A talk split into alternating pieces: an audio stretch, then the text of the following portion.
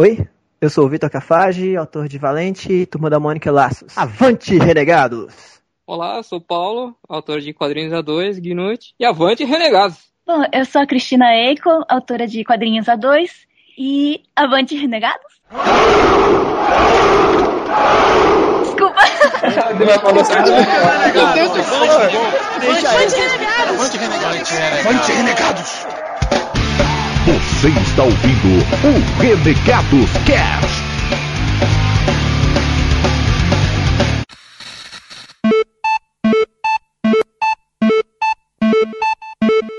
Avante Renegados, aqui é o Bruno e eu só tive coragem de montar a pauta desse cast depois que eu consegui o Avante Renegados do Laerte, cara.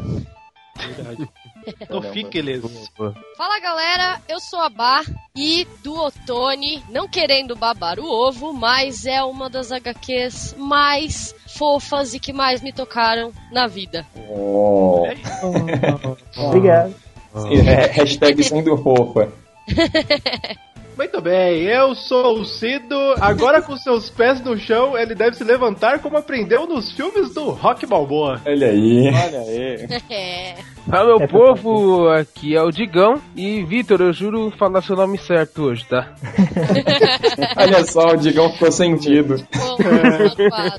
Você não foi o primeiro a errar o nome da família. É, pois é, né? Fala pessoas, eu sou o Zá e assim como o Vitor, eu também gosto de funk. Acho que ele não vai concordar muito. Fala galera, aqui é o Mike e o meu cachorro chama Valente. O pior é que é verdade mesmo. É verdade. É. E quem são os nossos convidados de hoje, Digão? Vamos lá então, minha gente. Primeiro aqui eu vou apresentar o casal mais sensacional de quadrinistas que eu já conheci. Do Quadrinhos A2, Paulo Crumbin e Cristina Ico. Olá, olá. Olá. É, sou o Paulo e ultimamente eu ando conversando com um fantasma. Olha aí. Muito, cara. Olha, uma das melhores sociedade, apresentações cara. da história do Renegados Cast. Eu sou a Cristina e eu procrastino. A segunda é melhor, então. Agora fica a responsabilidade do próximo convidado, né, Digão? Pois é, né? Vamos lá então. Mas o próximo que eu vou apresentar aqui, ele é só a pessoa que escreveu Valente, um dos melhores quadrinhos que todo mundo já adora e ama. Desculpa aí, Tony. E que deu o nome do cachorro do Mike. E também turma da Mônica Laços. Vitor, peraí, peraí, peraí. Cafate.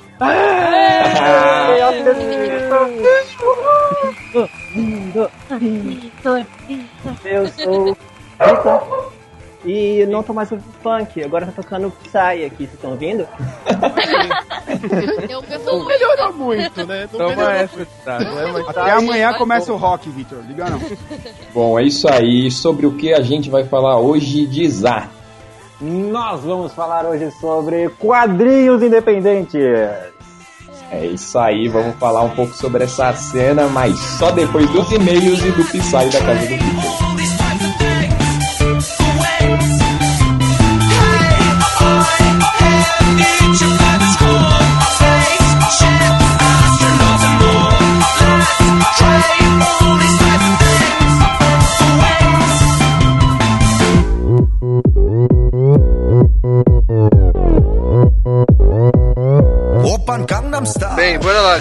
E agradecimentos podem começar.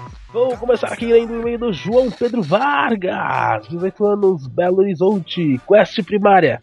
Trabalhar para comprar um Wii U e um PS4 ou Xbox One e entupir meu quarto de amigos. Amigos. É, tá- tava É, é. Tava escrito amigo. Mas Acho que é amigos, né? Vamos lá. Quest secundária: viciar a Jéssica nos renegados e fazê-la mandar um e-mail. Olá, meus queridos renegados. Tudo tranquilo? Comigo não. Pois depois da. depois da E3. Ele é honesto, ele é honesto. Tô tranquilo comigo, não. É, só pra deixar claro.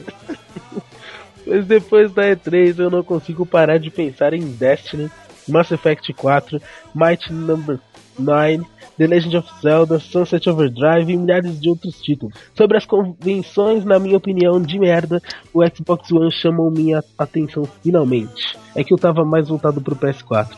Aí agora Microsoft e Sony estão pau a pau como na geração passada, mas pra mim o que brilhou mesmo, o que me explodiu a cabeça foi a conferência da Nintendo. Meu Odin, tudo, absolutamente tudo me fez ficar com um sorriso enorme e dizer que a Nintendo pode dominar o mundo de novo, ainda mais com os amigos.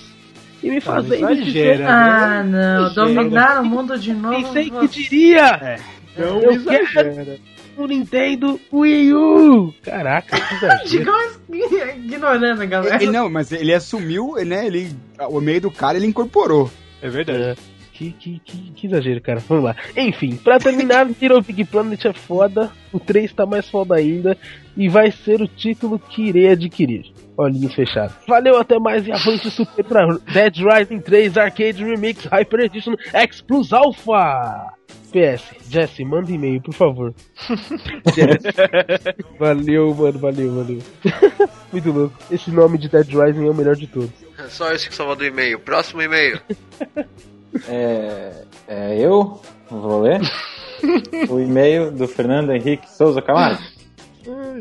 Fala, renegado, beleza? Desta vez eu irei nadar contra a maré. Não fiquei entusiasmado com a apresentação da E3 na nova geração. Achei meio blé. No e-mail. É, ele mandou um vômito no e-mail. É que tem uma linguinha, tem uma linguinha aqui. Ah, tá. Mas tem um motivo. Há pouco tempo adquiri um PS3 com muito sacrifício, ser pobre é foda. Ou seja, só vou me empolgar com a nova geração daqui a 5 ou 6 anos. O que me deixou empolgado esse ano foi a apresentação da Nintendo. Sim, por incrível que pareça. Ela não, ela não tem gráficos de ponta, nem o melhor console, mas é boa no que faz, e em seu universo paralelo. Fiquei empolgado porque poderei jogar de graça. É, meu namorado tem um Wii U. Ele e mais umas cinco, ele mais cinco pessoas do mundo. E um 3DS. Então só preciso esperar ele comprar e me divertir é, sem pagar nada. Pô, que legal. É, quero muito ver o novo Zelda, quem não quer. É, Hyrule Warriors com a Princesa Zelda esbanjando magia e seu Super Smash, seu novo Super Smash Bro- Bros. e os remakes de Pokémon Omega Ruby e Alpha Safira. Bom, fico por aqui, um grande abraço e avante renegados. Olha aí. Mano, Mas, Nintendo falando- fanboy não tem discussão. Não Mas existe segundo falando de Nintendo, isso que é foda. é estranho. Ah, né? mas é Ninten- Nintendistas. Próximo e-mail. Mas quem, quem vai falar de Nintendo a não ser os nintendistas, né? É verdade. É. Só isso, só. Próximo. Eu vou ler o e-mail do George Foreman. Não. George Firestone. Não. George Fire Falcon. E aí, pessoal? Não é, Fábio, a, gente, a gente falou que o Firestorm era ruim, Mark, Mike. Vai logo. Ah, E aí, pessoal, o Jorge na área. Muitos jogos interessantes. E os indies que eu queria saber alguma coisa. E os de plataforma muito bons. Eu vou procurar saber sobre eles vendo os trailers que estão no post. E procurando mais coisas depois. O Eric pode até me chamar de herege, mas eu não conheço The Witcher. Mas o jeito entusiasmado que ele falou, eu vou procurar saber. É isso aí, vai pelo Eric entusiasmado que você vai longe. Vai todo o dinheiro. Tá fudido. Tá fudido. O dinheiro vai É. pra merda. Ouve o cast, ouve o cast de Disney que você vai ver. É, Valeu, valeu pela parte aí que me tá. E para o PDC, é agora polêmica. Mamilos, mamilos, Eita, mamilos, mamilos. eita. E para o PDC, feio é o pai dos seus filhos. Eita, Dragon chegou o pai. E nossa. O pai dos filhos do PDC. Meu Deus. Deixou o pai, pai dos dos filhos. do PDC. Nossa, não vou nem falar. Nossa, morreu. Deu uma volta pra falar que é o PDC. Vai dar morte. Vai dar morte. O cara fica mexendo com galera que é de Morgelo, todo louco. E para o PDC, feio é o pai de seus filhos. O Dragon Age, seja o Origins, o 2, ou mais ainda o Inquisition, são jogos lindos e com uma temática sombria. Ah. Analise direito o que você vê nesses jogos e você achará, inclusive, coisas que foram vistas em Game of Thrones. Ah, tomar banho. Dragão. O cara já tá envolvendo o Game of É, Thrones. vai, vai, vai, termina, Mike. Termina. Tá. Ai, meu Deus. até o livro 3. O livro 4 conta uma história paralela e o 5 continua. E como eles fizeram no Dragon Age, antes mesmo que a série que eu citei, antes que tenha surgido para nós, Tupiniquins. Cara, eu me perdi no e-mail dele. Eu também, Tá meio foda. confuso, velho. Só, só termina, só termina. É, de- desculpa, Jorge, desculpa. A história começa a ser contada no Origins. Vemos uma história paralela, totalmente conectada por meio de alguns personagens-chave. Levando em conta também as DLCs como Awakening, ligado ao Dragon Age Origin, e outras menos conhecidas ligadas ao 2. Com isso temos o Inquisition. E, uma, e antes que venham com o mimimi, bom, é- e a minha opinião, é, antes que venham com o mimimi, é a minha opinião sobre o jogo. E antes que eu me esqueça, PDC, tome cuidado com o que fala em um podcast, pois você pode ter reações inesperadas como essa, que eu ainda fui moderado. Minha vontade mesmo era de te xingar. Caraca. E a minha postura. Que coisa, Imagina louco. quando ele souber Briga, a opinião briga, sobre Naruto. briga, briga, briga, briga, briga, morte, sangue. Ah, e aí, terminou o e-mail? Não, peraí.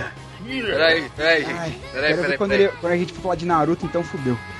O e-mail, o e-mail de hoje foi bastante grande e foi para mostrar a minha indignação à questão levantada pelo PDC. E você tem todo jeito de resposta, cara. Então, se quiser, pode falar o que quiser, mas a opini- minha opinião não vai mudar. Avante, renegados, e antes de qualquer coisa, eu estou com o PDC. Eu tenho uma coisa a contestar. Antes disso, antes da gente falar do jogo, ele fala sobre coisas que foram vistas na série Crônicas de Gelo. Primeiro, a série saiu. a- os livros saíram antes do jogo. E aí já caiu um dos argumentos dele. O, o Marte lançou o primeiro livro, acho que foi em 95. 90. E o primeiro jogo É. do Dragon Age saiu em 2009, acho. Eita. Ou seja, né? Conte-me mais sobre É. isso. É porque che- chegou aqui demais. no Brasil mais tarde, mas, meu filho, o livro é nos anos 90, lá nos Estados Unidos. E não é por isso também não, cara. Ó, minha opinião, o jogo é uma bosta. Quer dizer, o gráfico do jogo é uma Não, bosta. cara, o jogo, o jogo até Não, é legal. Dragon O primeiro, o primeiro é legal. bacana, mas o segundo Não. se perde e já caga a geral. Então, É, irmão, E Mas o gráfico- o gráfico do Dragon Age não é feio. então, ele só falou assim que o gráfico não era tão bom assim. Não vejo porque tanto. Não, e É, outra coisa, é porque a gente. É porque ele também não é uma referência de gráfico, minha nossa senhora. Verdade. Peraí, É, e porque depois a é o gente tá seguinte, num. a gente tá comparando Dragon Age com The Witcher, né, mano? The Witcher é top dos gráficos. E Dragon Age não é um gráfico tão poderoso assim. Então. Taca-lhe pau, Eric! Taca-lhe pau! É, e porque a gente tá num podcast não pode ter opinião própria. Taca-lhe Ah, pau, mexe! Aliás, ah, é, terminou, terminou, Bob. Essa é nossa Terminou. beleza, beleza. É isso, é. Porrada. Sou valor de opinião, querendo ou não. Porrada. É. E os gráficos do Atari são melhor que Dragon Age. É. E o Robocop é uma merda também. Beleza, então vai. Eita! Próximo e-mail. que bosta. Zoado. Como perderam o Aí eu perdi o e-mail. E-mail e o ouvinte junto, né? Paulada só. Ah, o Caldana mandou duas imagens. Uma com o Wolverine, aquele meme do Wolverine olhando a, a fotinho. Ele tá olhando a Kellen.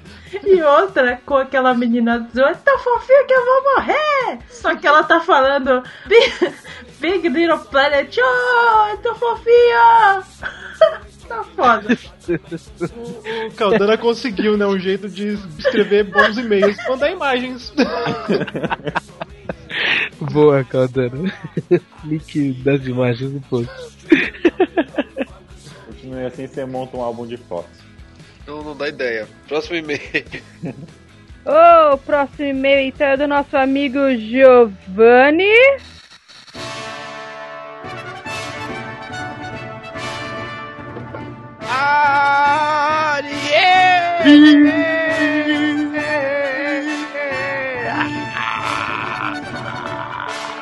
Arieira.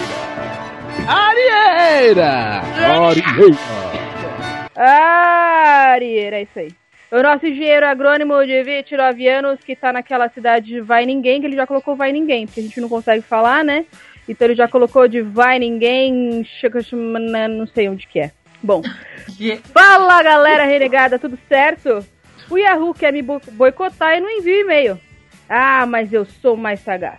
Quero deixar bem claro que bater na primeira curva não significa que eu não sei jogar. Vocês não imaginam a minha habilidade em ultrapassar os adversários batendo no muro.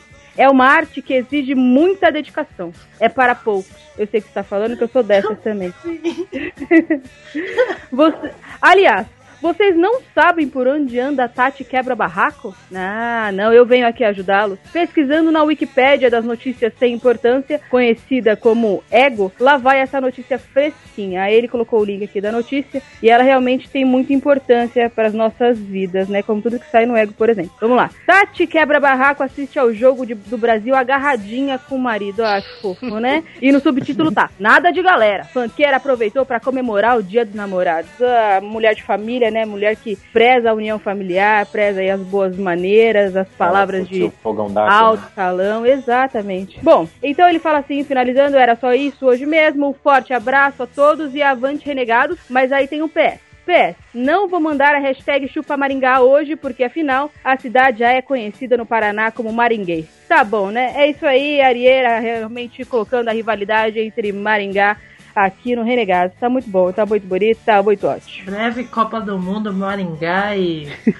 Tati quebra-barraco. Esse é o e-mail que nos mostra tudo, Que né? a Esse Tati é o Quebra e-mail. Barraco vai fazer a abertura, né, do show de, da Copa em Maringá. Eu, eu não acredito que a gente usou um e-mail pra falar da Tati quebra barraco. É, ele mandou aí. Nossa, tem um. Nossa, eu vou ter que mandar. Nossa, eu vou mandar esse link pra vocês que a foto da Tati quero com o maridão tá sensational. A Arieira quase perdeu a vinheta dele por causa desse e-mail.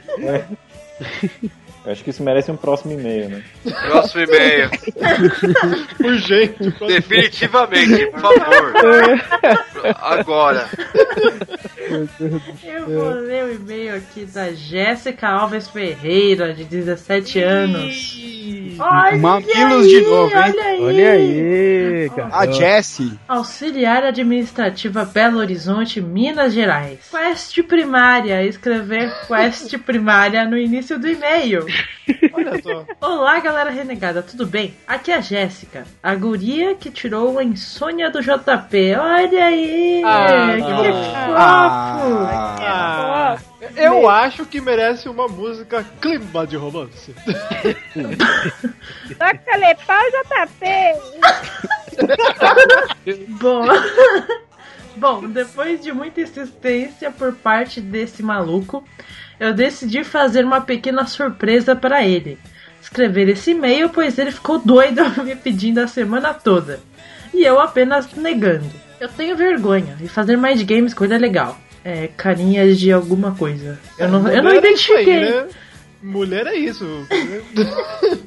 Eu curti bastante o cast, mesmo sendo muito confuso de identificar quem é quem. Mas diferente do senhor João Pedro, olha aí, Ih, tá falando com pressa. eu não tenho muito tempo para escutar, pois trabalho. E Chamou é- de vagabundo. Olha, olha aí.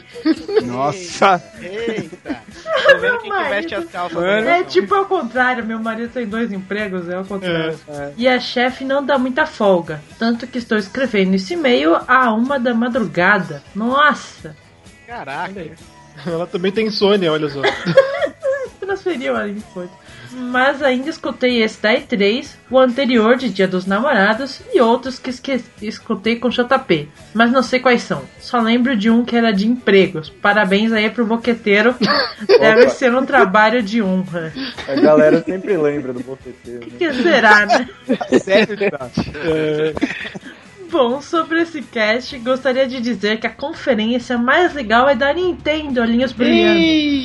Eita, mais um! Caraca, mano, o que que é isso? O que que tá acontecendo? Nintendo Lovers mesmo.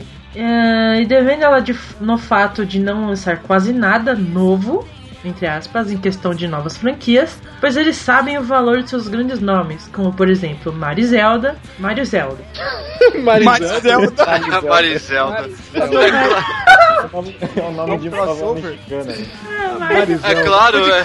Se não fizerem isso, eles acabam com a empresa, a empresa entra em falência. Marizelda com Thalia. Marizelda. Marizelda. Então, eles, Eu pau, Marizelda! então eles vão manter os jogos novos desses universos sempre à frente dos outros. Novos é. Não, não, tá, é. É. Assim como o Call of Duty novo, aquele jogo poderia se chamar qualquer coisa, até Titanfall 2, hã? mas mantiveram Call of Duty. What? Entendi. Pois Titanfall eu vou pular. Pois sabem que vai ter milhares e milhares de cópias. Entendi. E chupa JP. Coraçãozinho. Hum, tá. Que ficou me enchendo o saco falando que Mortal Kombat 10 iria ser muito foda e que Street Fighter Street Fighter é por só fazer hum? é por só fazer reciclagem. Agora ambos fazem reciclagem dos mesmos. Olha aí. Isso é verdade. Ok. Tchau. Legal, legal. Renegados. Surpresa, não teve presente de Dia dos Namorados, mas teve isso daí. Olha aí. Olha aí. Ó. Que bonito. Ó. Mas o desafio ainda não acabou. Ela é mão de vaca. o desafio não terminou. Beleza, ela mandou e-mail, mas precisamos do quê? Precisamos do quê? Um Avante Renegados da namorada JP. Porque pode ser ele mesmo que escreveu isso, que era ela. Caraca, exatamente. Exatamente, exatamente. Só vamos acreditar com o Avante Renegados dela. É isso aí. Beleza. Próximo e-mail. Bem, eu vou ler o e-mail do Flávio Michelin, de 23 anos, das terras de Osasco, em São Paulo. Ele manda: Sou fã de jogos de esporte e lutas, FIFA, NBA, 2K, Madden, Mortal Kombat, UFC, embora não saiba jogá-los muito bem. Como não acompanhei a E3, gostaria que vocês me tirassem uma dúvida. Por que tanto mimimi em cima do FIFA? Dizendo que a única coisa que muda é a cor da meia, o gráfico da torcida e a bola batendo na bandeirinha. E quando o Eric fala que Far Cry é mais do mesmo, é aceitável. Seria porque é um lançamento por ano com diferenças insignifica- insignificantes entre um e outro? Então, por favor, me expliquem as diferenças significativas dos outros jogos, que, parafraseando as palavras do Cido, um monte de merda de repetição. Que vem a FIFA 15, FIFA 16, FIFA 17. Qualquer codorna que queira tirar um X1 no FIFA, sinta-se desafiado. Rapaz, Eita. atenciosamente, Flávio Michelin, em memória de Muito Sega Saturn. Muitos mamilos aqui nessa leitura de e-mails, hein? Muitos Cê é louco, Rapaz, ele não falou de Nintendo. Próximo Tá, e-mail. Muito bem, eu vou ler o e-mail da Luana Ferreira. Ela começa falando aqui é Luanda. é Luanda, né? Lu, aqui Aê. é Luanda. Quero ler esse Luanda. É, não vamos ler esse não, então. Pode ler, vamos pular esse. seus hereges. O Mike manda e-mail falando com outra pessoa, isso não é justo. Vai. Aqui é Luanda. Aqui é Luanda falando diretamente do cu do mundo para comprovar e ser testemunha ocular de que Urânia existe. Chupa a sociedade. Calma, que manda é chupa a sociedade. calma, É. Não calma. confio, não, não, não acredito. Calma. Termina de ler Ela fala, ela fala aqui que é que para chegar em Urânia só é preciso andar toda a vida e virar à esquerda quando passar a placa do Talismã Motel. Conheço, hein? É um portal, né? Tá ligado?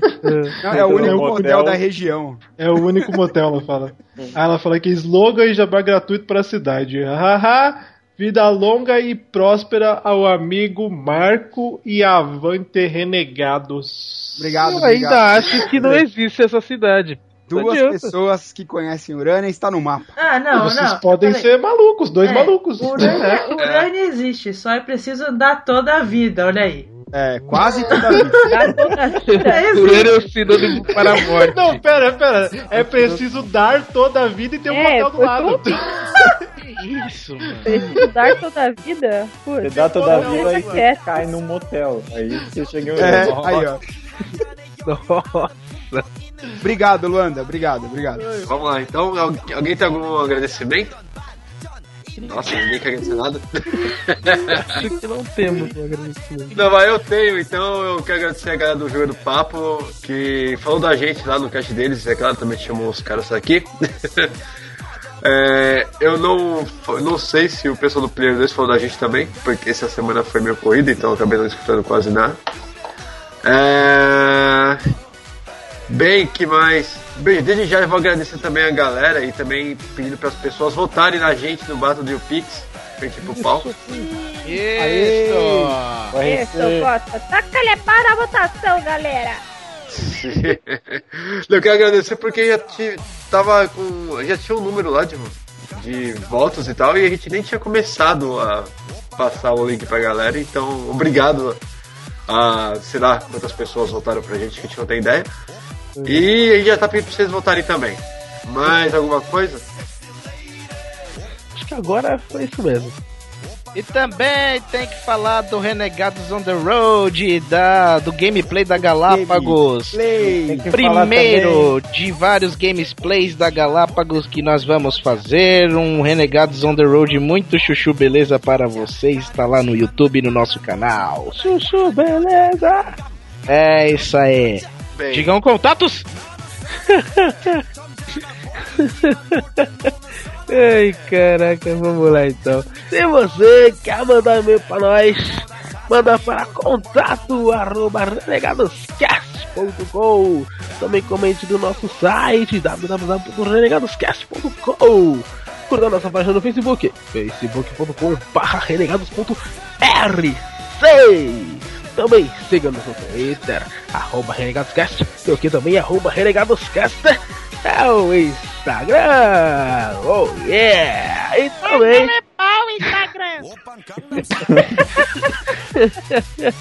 e também, e também. Acesse o canal Renegados no YouTube, youtube.com.br canal Renegados, que tá muito louco, muito maneiro. E entre no grupo Cavaleiros da Zoeira Renegados Cast no Facebook, aliás. Book, aliás. E se você também tiver um celular e quer ouvir no seu celular, baixe o aplicativo Pod Store com o vídeo dos nossos Renegados Cast. E também no iPhone através do iTunes. Baixe o vídeo do Renegados Cast também. E taca-lhe pau no cast, Marcos! E pai, antes disso, por favor, mande seu avante renegado pra gente botar no começo dos nossos podcasts. E bora pro cast então. Aê!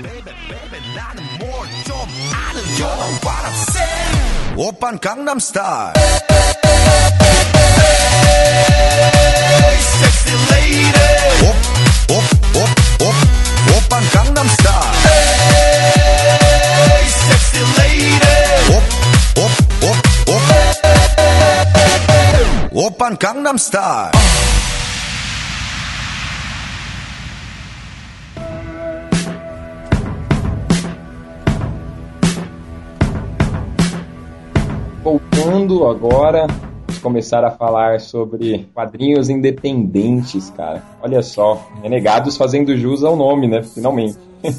vamos sair um pouquinho desse mainstream aí, meu. Acho que assim, eu não conheço muito da história do quadrinho independente lá fora. Eu só conheço assim o nome que talvez seja o nome mais forte, que é o, o Robert Crumb, né? Que deu início ali ao movimento, pelo menos é, é atribuído a ele o, o, o início do movimento underground. Mas aqui no Brasil, eu acho que desde moleque eu aprendi o que é quadrinho independente vendo coisa do Laerte, do Glauco, não sei vocês aí. Sim, do, do Laerte, do Glauco Angeli, eu lembro que eu via muito. Inclusive tem um quadrinho que eu adoro que é o Los Três Amigos, né, cara? Que- vocês lembram desse ou não? Pô, cara, Inclusive, os três desenharam junto, né, cara? É, os três desenharam pegaram. junto. Ah, o primeiro contato que eu tive com o quadrinho independente foi o Ma- o Macate. Né? O Macate também faz, lançava uns ele mesmo. Cara, eu, eu sempre, eu sempre li é, quadrinhos do, do Angeli, do, do Laerte do Glauco, mas eu nunca tinha parado pra pensar, né? Pelo menos antes, que era quadrinho independente. Né? Por exemplo, eu sempre vi Geraldão, os escrotinhos, é, sabe? É, Só que eu- eu nunca parei pra pensar que era independente, entendeu? Quando eu comecei a ver esse tipo de material, cara, eu também não pensava nesse lado independente, mas eu achava assim, ah, é um quadrinho mais adulto. Era assim que eu via, que eu enxergava essas coisas. É Assim. porque o humor dele era mais ácido, né? Tipo, principalmente, né? E mais. Eu, pelo menos, quando era. Eu, eu- eu- quando eu comprei o Los Três Amigos a primeira vez, quando era, eu acho que eu tava na oitava série, tudo, não sei. Mas, mano, eu achava animal os Miguelitos e todo aquele humor, e mulheres peladas e tudo, assim, sabe? Tipo, você é moleque, você acha aquilo muito foda. E depois, quando você vai ler quando mais adulto, você entende as piadas muito de uma outra perspectiva, que eu acho muito foda isso. Mas o, o, Os Três Amigos não é independente, é? Ele não é independente? Não, na verdade, os Três Amigos eu acho que não mesmo. É, mas é, como a gente tá falando do. O nome, de, o nome né? desses artistas, né? Esses artistas, eles começaram no cenário independente, mas Los Três Amigos eu acho que não é mesmo, não. Não? Não, acho que não é não. Ah, então corta aí. Não, não, vamos Não, mas é errado. válido porque a gente Deixa ele errar, deixa ele Não, errar. vamos deixar, vamos deixar. tem que deixar. Renegados verdade. E- Não, assim, é que... Não, mas se, cara, se você pegar. o- Você falou de coisa adulta, se você pegar o- a- as tirinhas do Geraldão, é, é, o cara ele anda com uma agulha espetada no braço que, de droga, entendeu? Então, acho que a gente chega até em, um- uma coisa que, que às vezes a gente não sabe separar, ou talvez, não sei, por falta de informação não saiba é, categorizar direito, porque tem o underground, tem o independente, eu não sei se é necessariamente a mesma coisa, né, Por cara? exemplo, a gente pega o, o Glauco, ele tinha vários quadrinhos que não só o Geraldão, mas tipo, ele tinha tirinhas que é, pô, falavam do governo e uma, uma caralhada de coisa que é, não seria uma coisa que é difícil ser financiada por alguma empresa, assim, pelo menos, né? Certo ou errado, eu? Então, isso a gente pode considerar um quadrinho independente, que é o que a pessoa, o, o próprio artista, ele investe um dinheiro e faz o quadrinho dele, certo? Aí ele tenta vender. Que eram as zines, né? Fanzines que o pessoal fazia, certo? Sim, é, eu acho que, assim, o, o início de tudo, pelo menos pra mim, foi a Zine mesmo. E qual foi a primeira Zine sua? Putz, cara, eu não lembro. Primeira Zine que eu peguei na mão, eu não lembro mesmo, cara. Acho que eu devia ter 15 anos, mais ou menos. Ah, era mais. Eu, eu, eu tinha mais aquele, era aqueles fanzines que comprava nos eventos de anime, né? Tinha bastante. Tinha aquelas mesinhas nos eventos de anime que a galera ia vendendo fanzines e tal. Era mais esses. Assim, tem um que chamava Isopor, lembro até hoje que era muito da hora. Acho que foi o primeiro assim que eu comprei, que é bem maneiro. Não lembro de quem que era, mas era muito bom. Eu não sei se saiu por alguma editora, mas vocês lembram daquela antologia O Chiclete com Banana? Fenomenal. Então ali saía muita coisa do cenário underground, cara. Tanto daqui, do, do- do- do- dos artistas brasileiros, e eles traziam também coisa de fora, que nem aquele nome que eu disse logo no início, que é, que é o Robert Crumb, que é o cara que começou tudo isso lá nos Estados Unidos com o Zap Comics.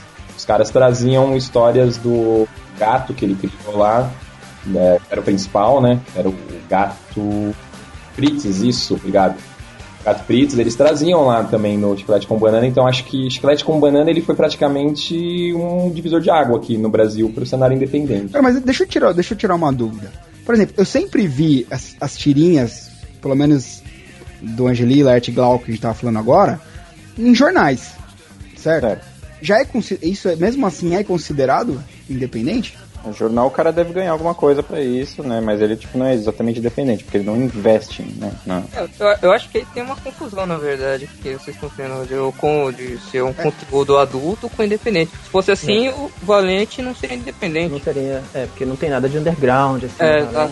nada de diferente. A2. Nem no A2, na verdade. É né? verdade. É, então, essa linha que eu queria discutir. É, bem. aonde tá essa divisão aí? O independente seria o material que o artista lança por conta própria, Seria a produção, praticamente, né? É, o Clube falou do Marcati. O Marcati ele tem um, um estilo que é completamente é, não comercial, aquela coisa do escatológico, aquela coisa do, da- do quadrinho para adulto, com certeza. Agora teve o Fast Comics há pouco tempo aí em São Paulo, e eu até comprei uns quadrinhos do Marcati de presente para minha irmã. E aí todo mundo ficou assim: como assim você vai dar Marcati para sua irmã e tal? Eu falei, ah, ela gosta e tal. E o Marcati, ele não só tem esse lado do underground, que é o que a gente tá batendo muito nessa tecla aqui, mas ele é independente mesmo. O Marcati, ele tem uma, uma, uma gráfica, desde acho que dos anos 80, se não me engano, ele tinha uma gráfica dentro da casa dele. Caramba. Ele comprou o material todo e começou a imprimir. Então ele, até os quadrinhos que ele lança até hoje, claro que ele evoluiu o material de lá pra cá, né, as ferramentas dele de trabalho, mas o material que ele lança até hoje, ele produz em casa, na, na, na gráfica particular dele. Então isso é, é o independente, acho que é o- ao máximo, assim, não É, só né? conteúdo é você, independente. você, você, toma, você dá conta de tudo,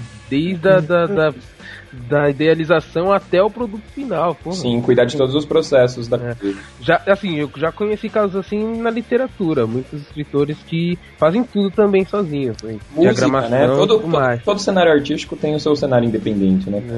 É, o que a gente Mas chama de eu- independente, na verdade, é simplesmente você não tá ligado a nenhuma editora, nenhuma Nenhuma produtora editora. grande por trás de você. É isso que eu entendo, pelo menos, por independente. É, o, é onde eu, eu me encaixo, pelo menos. Não, não tem a ver com conteúdo e tudo. Se for olhar os quadrinhos independentes no Brasil nos últimos anos, assim, que tem tido mais destaque e tudo, é, os do, do, do Krumbin da Eiko que estão aí, os do Gustavo Duarte, o Necronauta, quando o Danilo Beruti fazia, sem, sem, sem editora.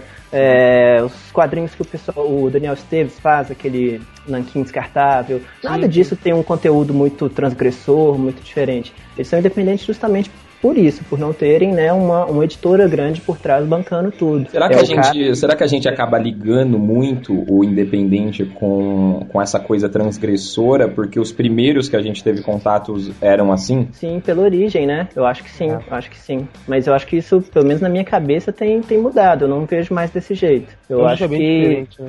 É, exatamente. Eu acho que hoje o quadrinho independente, por várias questões que aconteceram nos últimos anos, de, de barateamento de gráfica, de você conseguir fazer um material de qualidade em termos é, de papel, de impressão e tudo, de grande qualidade, é, com- sem precisar de um grande investimento, você conseguir fazer isso sozinho.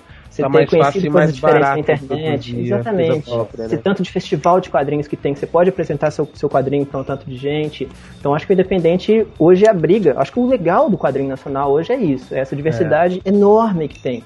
Sabe? Você vê De- a diferença. estilo, é, de desculpa, estilo, você- de gênero, de, de, de preço nos quadrinhos, de formato. É, você vai no FIC, você vê aquele quantidade enorme de quadrinho independente e tem para todos os gostos. Então, isso é o que eu acho que é o mais legal do momento do, do quadrinho nacional. Essa qualidade e essa diversidade muito grande. Eu tô falando bastante, deixa vocês falarem. É, agora. mas é isso que a gente quer, cara.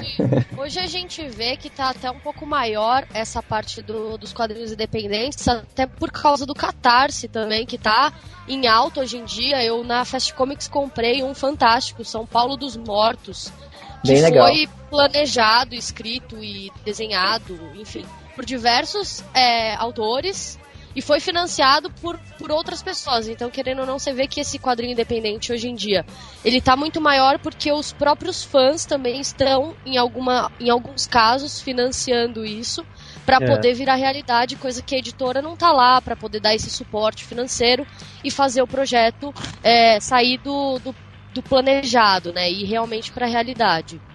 Uhum. É, a Bá, a Bá tocou num ponto legal que, tipo assim, de todas as facilidades que surgiram hoje em dia para a O produção financiamento coletivo é a principal. Exatamente, financiamento coletivo eu acho que é a- a- um ponto de virada muito importante, né? Vocês que estão uma- aí na cena acho que podem falar aqui Deixa eu do. fazer uma pergunta envolvendo o que você falou, Bruno. Manda aí. Não, que eu ia perguntar porque, por exemplo, a gente até falou do último cast de Street Fighter que surgiram séries, então a gente vê que tem séries, tem filmes, tem quadrinhos, então o mercado independente em si, ele tá tomando uma força maior. Os caras não precisam de editora, não precisam de, de, de, de grandes produtoras para fazer as coisas. Eu queria perguntar para pro Vitor, para Paula, para pro Paulo e para Cristina, o que, que eles acham que vai ser daqui para frente? Tipo, vai acabar as editoras grandes e vão ter tipo pequenas editoras crescendo dessa galera independente? Como é que eles pensam, como é que eles visualizam o futuro da, da- dos quadrinhos daqui para frente? Ah, eu acho que não tem chance disso acontecer, de acabar as editoras e o quadrinho independente tomar conta de tudo.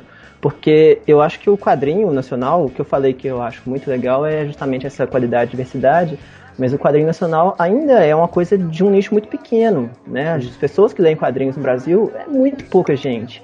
Então, se for contar que em eventos como o FIC, vende pra caramba o quadrinho independente e tal, mas isso é um evento em um ano. O que vai vender mesmo, o que mais vende é o quadrinho que está na banca. Tem, tem um quadrinho independente e tudo, mas o quadrinho que vende para esse pequeno público de leitores que existe, o que vende mesmo é as outras coisas, é o que a editora está trazendo. Eu tenho a experiência agora do Valente, que é o quadrinho que eu fiz independente, de eu ter vendido ele independente, sozinho e tudo, e agora a, uma editora grande, né, a Panini, é, conseguiu o direito de publicação comigo e está distribuindo os livros do Valente. Então, é, né, assim, tem, essa, tem essa questão da, da, gente- da, da distribuição mesmo, né? Exatamente, Que a, que a editora exatamente. pode estar auxiliando também. Eu a gente, que como, como independente, a gente tem uma limitação muito grande, porque a gente meio que quer fazer tudo, quer escrever, quer desenhar, quer vender e tudo, mas tem lugares que você não consegue chegar. Sabe? O, o Valente, agora na, como, na, na Panini, ele chegou em banca, chegou em um monte de lugar, eu recebi e-mail de um monte de lugar que eu, como independente, não conseguia chegar. E a gente tem nossos limites também de, de quanto que eu vou investir para fazer mil exemplares do Valente, quanto que eu vou investir para fazer dois mil exemplares do Valente. Se a Panini não tivesse entrado agora para fazer esse terceiro livro do Valente, que saiu ano passado, eu já teria uma dificuldade grande, porque os dois primeiros estavam esgotados. E aí, para eu lançar o terceiro, eu achava legal ter novamente os dois primeiros. porque Toda hora que você lança um novo, ele meio que atrai as vendas dos anteriores. Chama então eu teria mais que fazer. pessoas. Exatamente, eu teria que fazer uma nova impressão do primeiro, uma nova impressão do segundo e bancar o terceiro ainda. Isso já começa a ficar meio, meio caro. Né? Você, de repente, publicar três livros de forma independente já não é a mesma coisa que você publicar um só. Já é um dinheiro que você vai ter que fazer um planejamento maior para para salvar esse dinheiro, para guardar esse dinheiro, para poder investir nisso. Então, o independente ele é, ele é bem legal, ele é um, uma, uma catapulta, ele é um negócio que propul- é, vai, te, vai te apresentar mesmo pro mercado. é, ajuda, né? É uma, é uma grande vitrine, né? Esse apoio da. É, mas ele tem fãs. grandes limitações, assim, de jeito nenhum acho que vai substituir as editoras e tal, por mais que tenha ainda o Catarse, que tem eventos que nem o FIC e outros que estão aparecendo agora, eu acho que não, não tem como, a editora tem um alcance muito, muito, muito grande. É, mas por também investir bastante em divulgação, né? Porque você vê, assim, editoras grandes, tipo a Panini, que, que redistribui, tipo, editoras de grande nome.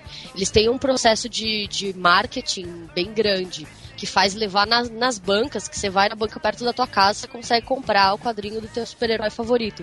Já com os independentes, justamente por ter essa, esse acesso financeiro um pouco restrito, ele não tem esse processo de divulgação em massa como tem, né? Então, acaba que só conhece quem realmente vai atrás. Não, você não vai ficar Exatamente. conhecendo uma coisa assim, ah, por acaso eu Acaba, descobri acaba que não tem caindo isso no daqui. colo, né?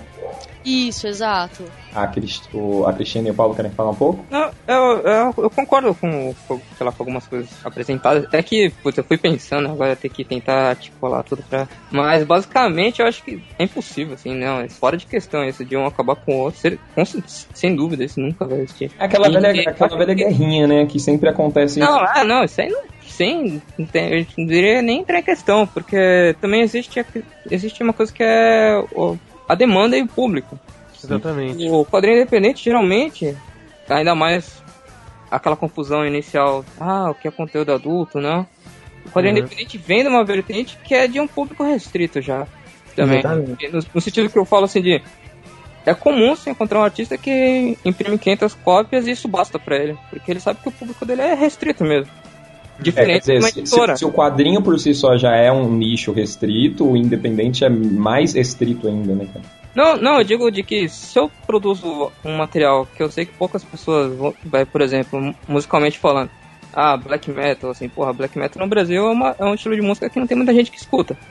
Então uma gravadora grande nunca vai produzir uma banda de black metal que na linha de produção deles não não, É, não é comercial, né? Não é comercial. Exatamente, exatamente. Aí, aí entra o independente, no sentido de que se eu posso, se eu consigo arcar com uma produção pequena, por que não eu? E também a editora nem vai se interessar, porque não, pra ela não cabe, não, não tá dentro dos parâmetros. É, você, não, você não vai vender É, como. ela almeja vender, sabe? Exato. Não vai ter aquele retorno, não, não, não Exato, adianta. exato, exato. Aí, Essa é a origem, né? Do, do independente, a origem Exatamente, é essa, né? É exatamente isso. aí eu, Você tem que provar o seu valor primeiro, né? Pra depois alguém vir investir. Não, E às vezes você nem quer, você nem quer, sabe? Às vezes é, é igual- exa- exatamente o que o Krumi tá falando. Às vezes o seu, o seu público é tão pequeno e você sabe que o editor não vai se interessar por isso, você sabe que não é pro grande público o seu trabalho. Exato, Às vezes você tem um trabalho que é é- honesto, é seu, sabe? É. Você não vai mudar ele pra, pra poder agradar esse grande público, poder agradar um editor. Você quer fazer ele desse jeito, ele, ele, você é assim, seu trabalho é assim, e tem as 500 pessoas, tem as mil pessoas que querem ler assim. Então você vai se manter assim, com certeza. Aí eu, Não é isso, Bruno? eu acredito que tá acontecendo no Brasil é porque assim, assim, é, é difícil falar assim do presente, se, né, de uma coisa que tá acontecendo, então vai ser meio no achódromo, assim, vamos dizer. Mas que existe uma demanda, existe leitores, é, o exemplo é o Maurício de Souza, né? Existe a demanda de artistas também, querendo produzir, que não é quadrinho underground. Aí que o problema aparece, porque existem essas editoras, só que eu não sei se todas elas estão capacitadas a absorver esse mercado, esse, essa demanda de inúmeros artistas aparecendo. E a solução encontrada pelos artistas foi foi entrar no independente, mesmo tendo um conteúdo mais comercial. É que pra uma editora grande, justamente a questão que tudo é uma aposta pra eles, né? Ou não, ou não, às vezes não. Às vezes, às vezes é, é que é difícil assim, mas o Sidão é, é um cara que eu acho que ele, ele, além de editor, ele tem um pouco de. De. como é que se diz? De empreendedor, sabe? De, de procurar. Veja, ah, veja ah, só na banquinha, na tem revista mensal, ah, na, na livraria tem, né, os livros fechados, antologia. Aí o Sidão, pô, ele pensou, cara, como é que eu posso. Como é que eu posso é, a- juntar essa demanda toda que tá querendo produzir, mas na banca não tem espaço. Ah, ele, por exemplo, é o MSP 50, né? Que ele conseguiu colocar lá 50 artistas e mais 50 e foi 150, eu acho que no final, né? 150, 150 artistas no Exato. final. Cento- Não, 150 fora o ouro da casa que saiu depois. É, verdade. Exato, ele, ele, ele teve uma noção, sabe, um escopo maior e viu que, ó, tá, tá rolando um movimento bacana de bastante gente querendo produzir, mas não tem, não tem onde eu. Bom, ele conseguiu criar um espaço. Então eu acho que tem essa questão também, né? De. Nem toda, talvez, nem toda editora às vezes tem capacidade. Capacidade às vezes financeira mesmo. De poder apostar, como você falou, num artista novo. É, ou alguém que consiga criar meios, né? Pra absorver esse, esse boom assim, de artistas talen- talentosos que estão tendo tanto. Mas hoje em dia, hoje em dia assim, é, existe mais veículos, né? É, é, do que antigamente. Por exemplo, vou dar um exemplo do do trabalho do, do, do Carlos Ruas, que é o Um Sábado Qualquer. Que, né, ele pegou um, um- um- um nicho da web e, e ele tá muito, acho que, confortável ali, né? Acho que ele, sei lá, não, não tem a necessidade dele publicar o trabalho dele e, e tudo mais. Acho que ele chegou a publicar um, né? Um, Sim. Ah, mas ele não tem, não, você não tem a necessidade disso, porque o trabalho dele chega a qualquer pessoa que tem a internet. É, acho que aí a gente chega em um, num ponto bacana que são as, as webcomics, que são independentes por, por, por, digamos, por natureza, né? Tipo, cara, foi, acho que é o que a gente tava falando, dos novos meios, né? Catarse, ó, publicar em blog e tudo Uhum. mais. Eu acho que isso. Não, é. Na internet é, é mais fácil o, o fã chegar a, a, a obter acesso àquele material, né? A internet eu acho que é mais. Entra até como um, como um fanzine, assim, sabe? Eletrônico. É, dizer. diferente, diferente daquele fanzine que o cara imprimia os A4 e juntava e grampeava, agora ele, ele posta num blog semanalmente diversas tirinhas, diver- tipo, cada Então- semana uma página. E a gente tá falando de nicho, essas coisas, e o Um Sábado Qualquer, por exemplo, é um, é um puto exemplo que, assim, o traço dele é mega simples, né, cara? E o que vende é o roteiro, né? Que basicamente é a ideia dele, que foi bem legal. Né? Vamos fazer um Se quadrinho for- de Deus. for pensar, esses, essas tirinhas são quase nesse padrão, né? Uma história é um traço simples, mas a ideia da parada, o, Sim. todo o contexto, o roteiro que é maneiro. Então, Sim, Sábado eu- Qualquer, tirinhas do Zodíaco, tem aquele Dr. Pepper, todos é nessa mesmo tirinhas também. escopo, né? É, mas uh, aí a gente tá comparando, no caso, essas webcomics com. A gente tá falando com um produto que foi realmente. É, agora fugiu um quadrinho independente mesmo, entendeu? Que o cara foi lá, investiu, fez um puta desenho, fez uma puta arte, coloriu, tudo mais, mandou produzir, escolheu papel, parará. Então, Tem, é, é diferente, né? O caminho, né? Assim, e, e aí vai, e aí parte pra aquela coisa do, do que o, o Paulo tinha até falado, né? Do cara que vai, vai produzir, por exemplo, as tirinhas dele, ele vai passar a fazer o impresso, justamente pensando no público que já acompanha ele no, no, no blog, né? Exato. Então ele não necessariamente precisa ir atrás de uma editora. Você pode usar o você pode usar o blog como um laboratório, É, né? Exatamente. Que é o que acontece com quadrinhos A2, né? É, ele começou como um webcomic, Uhum. totalmente despretensioso, assim, a gente nem nunca ia imaginar fazer um livro, assim. De repente, algum dia que a gente viu, pô, já tem, sei lá, 100 páginas disso, como assim? Aí a gente, a gente já tinha ido pro FIC uma vez, né? Já. A gente já tinha ido pro FIC uma vez, aí tipo, pô, sei lá, vamos imprimir, sei lá, vamos ver o que que acontece. Ô, Paulo, deixa eu te perguntar uma coisa, porque assim, pro cara que é es- desenha e tudo, não é tipo aquela coisa do, do cara que sai no tipo, é entrevistado, mas né, não na internet, no jornal, tipo, ele quer ver o bagulho impresso, mesmo que ele não almeje naquele momento, mas ele sempre quer, tem o desejo de ver lá impresso, bonito, vou mostrar pra minha mãe, saca? Tipo, não tem um pouco disso? Ah, acho que acho que vai, vai de pessoa pra pessoa. Eu, eu pessoalmente não, não tenho isso. Tanto que o Gnome começou digital e O digital, Gnome- e é digital, ponto. Inclusive, tem umas Logo. GIFs, né, que são mal psicodélicos. É, o, Gui- o Gnut, ele, ele mistura meio que ah, o estático e animaçõezinhas, né? É, e a coisa que É, muito impressa nunca vai funcionar, porque É não, é, não foi feito pra essa mídia, né? Impressa. É aquela coisa, é igual o episódio de Pokémon, você tem que ver pouco, senão você tem. Tem, senão você fica. Tem ataque epilético.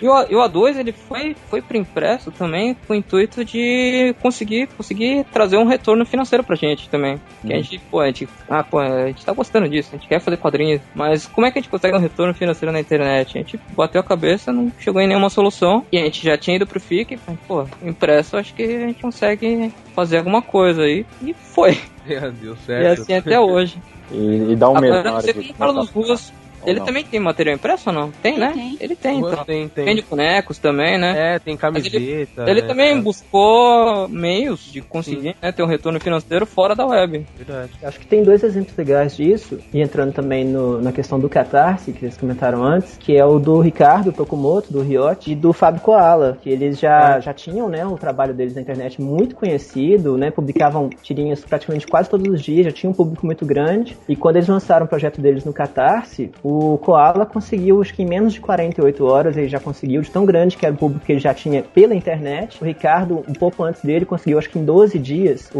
o- a meta que ele queria financeira para para fazer o livro, também em 12 dias, tudo muito por conta disso, por causa da- do público que eles já tinham formado na internet antes. Então acho que tá tudo, tudo tá meio que, que junto, né? Eles fizeram produção independente através do Catarse, a partir também, graças a um público que eles já tinham formado na, na internet antes. É, se você parar para ver o caminho né, Então o cara ele fez na internet, por meio de blog e tal, foi pro financiamento coletivo pra chegar no impresso. Quer dizer, tudo tá meio que ligado, né? cara? É. Acho que talvez, se no Brasil, sei lá, tem o Kochalka, ele cobra, né, pra ter algumas tiras dele. Talvez se no Brasil existisse algum meio, ou se as pessoas também tivessem mais acostumadas a pagar por um conteúdo, talvez, talvez eu acho que teria, assim, ó, artistas só de web conseguindo se manter. É, esse- isso é uma cultura, isso é uma cultura que acho que tá mudando aqui, né? Tá começando a pegar aqui, né? É. Hoje eu não conheço nenhum nacional que, que ofereça um serviço pago de quadrinhos, por exemplo.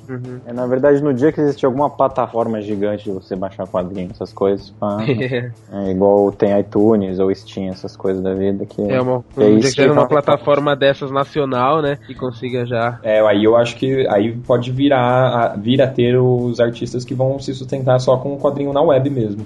O, vocês sabem me dizer se o- foi o primeiro quadrinho é, do Catarse? Foi o Achados e Perdidos? Foi o primeiro. É, é, na verdade, ninguém. Eles não têm certeza absoluta de que foi o primeiro. Eu acho que talvez tenha sido o primeiro bem sucedido. Ah, tá. Mas se foi o primeiro projeto mesmo, acho que nem, o- nem o, o, o Damasceno e o Garrocho sabem com certeza. Mas com certeza foi o, o primeiro que foi mais divulgado, teve uma visibilidade maior e acho que foi o primeiro bem sucedido também. É, de qualquer forma, abriu, abriu os olhos da galera, né? Eu acho Com que certeza. muita gente que não, não tinha noção dessa plataforma falou: peraí, tem um outro jeito aqui de se fazer a coisa, então. Com certeza. É. De lá pra cá apareceram vários projetos. Né? Eu acho que no Catarse, se eu não me engano, os projetos, a, a maior índice de, de, de aprovação são quadrinhos, não são? Não sei Olha, Eu não, eu não tenho dado cara. específico, mas se não for o, é um dos com certeza, porque Pelo volta menos e o que a gente sempre ouve mais falar é quadrinhos. Sim, cara, volta e É, acho a gente que vê um projeto vai- financiado dentro com dos, sucesso. acho, acho que dentro dos projetos mesmo, dos principais projetos que mais dão certo ou chegam mais próximo de dar certo, é quadrinhos, até alguns de, de, de literatura também, ou audiovisual, mas. O É, eu Catarse vi fez uma. esses dias um, um literatura contos, na verdade, uma seleção de contos que super deu certo, Uhum. de uma editora que tá começando agora, que eles fizeram pelo Catarse e, e deu super certo. Uhum. Como que funciona quando dá certo pelo Catarse e aí com aquele financiamento você lança pro, por uma editora que nem foi o, o caso do Mário Cal, que acho que ele financiou, ele conseguiu financiar o Terapia e aí saiu pela Devir, se eu não me engano, né? É, o Yabu também fez isso com Combo Rangers, né? Exato. Os artistas sabem dizer como que, como que funciona. É normal isso? Se você, tipo, financiar pelo Catarse e depois e, e já, já na sequência sair por uma editora? Nossa, eu não tenho experiência com isso, Eu não. também não sei, eu não sei em que Eu momento acho que, a eu acho que editora de entra aí. repente a, a- a editora acho que, assim, às vezes, sei lá, de repente eu, eu tô chutando, né? O- De repente o artista ele vai na editora, ele apresenta o projeto dele, mas a editora tem justamente aquela coisa de será que se a gente investir nesse projeto, a gente vai ter um retorno que a gente espera ou algo assim? De É. repente, o- aí de repente o projeto lançado no Catarse é uma forma de, da editora entender isso, ver co- como o público reage a isso, no caso, é, financiando, ajudando, né? E quando vê que a coisa foi concretizada, vê, ah, peraí, eu acho É, que eu dá acho certo, que isso. gente. É, eu concordo com você, Digão, porque assim, até no, no universo literário, hoje em dia, assim, com autores nacionais, a editora tá. tá as editoras, elas estão muito assim, tipo, com medo de investir nas pessoas, Uhum. porque. Porque é literatura nacional, e querendo ou não, a galera acaba dando menos. Menos valor do que pra literatura internacional. E aí o autor, ele tá investindo muito mais nessa parte de mídia, então ele solta, sei lá, pela Amazon, que tem como o autor lançar pra venda. E aí, quando o autor tem uma certa quantidade de views, uma certa quantidade já de fãs, ele apresenta o projeto pra editora e aí sim a editora investe. Acho que com esse, nesse caso, com as HQs independentes, deve ser esse mesmo processo. As editoras devem ficar de olho até então, tipo, nem não precisa, às vezes, nem o, o artista ir mandar o projeto pra editora. Eu acho que ela deve ficar de olho e ver os que são que recebem mais retorno, né? E aí elas resolvem realmente investir ou não. É, Deve é- seguir mais ou menos assim mesmo. Isso é qualquer investimento, né? Se você tem ali um público, você mostra pra pessoa que você tem uma mensuração a quantas pessoas compraram e tudo mais, você tem um público, um nicho que já, já tá interessado em você, significa que você tem um produto que ele é rentável, que ele pode dar, dar um lucro. Então, uma editora que ela vai investir nisso, é, obviamente ela vai se interessar mais em quem, tipo, tem mais é, chance de dar lucro pra ela, né? Sim. É, eu não sei, eu não sei exatamente como que funcionou nesses casos do do, do Yabu e do, do Mayukao, né, em que momento que a editora entrou e tudo, mas eu sei, por exemplo, que o, o falando do Achados e Perdidos, do Damasceno e do, do Lipão, eles, depois que foi lançado pelo, pelo eles conseguiram, né, o dinheiro no Catarse, lançou no FIC, vendeu pra caramba e esgotou, depois disso, é, acho que se não me engano, três editoras daqui de Belo Horizonte, sendo que dessas três editoras, duas delas nem trabalhavam com quadrinhos, trabalhavam só com livro mesmo, foram atrás deles, eles tiveram reuniões com essas editoras para que a editora estava querendo lançar o, exatamente o Achados Perdidos, tanto é que eles lançaram depois pela editora Miguelin, né, a, a nova versão do, do mesmo livro e tudo. Então a editora ela tava ligada a isso. Foi, foi para eles foi muito interessante isso, é, ter mostrado desse jeito o trabalho deles. Agora para esses outras pessoas eu não sei, eu não sei como é que como é que funcionou exatamente. Eu acho que no Catarse sempre você tem que ser muito transparente em tudo que você tá fazendo, para que que tá indo o dinheiro e tudo. Sendo desse jeito, eu acho que tá tudo certo. Vai.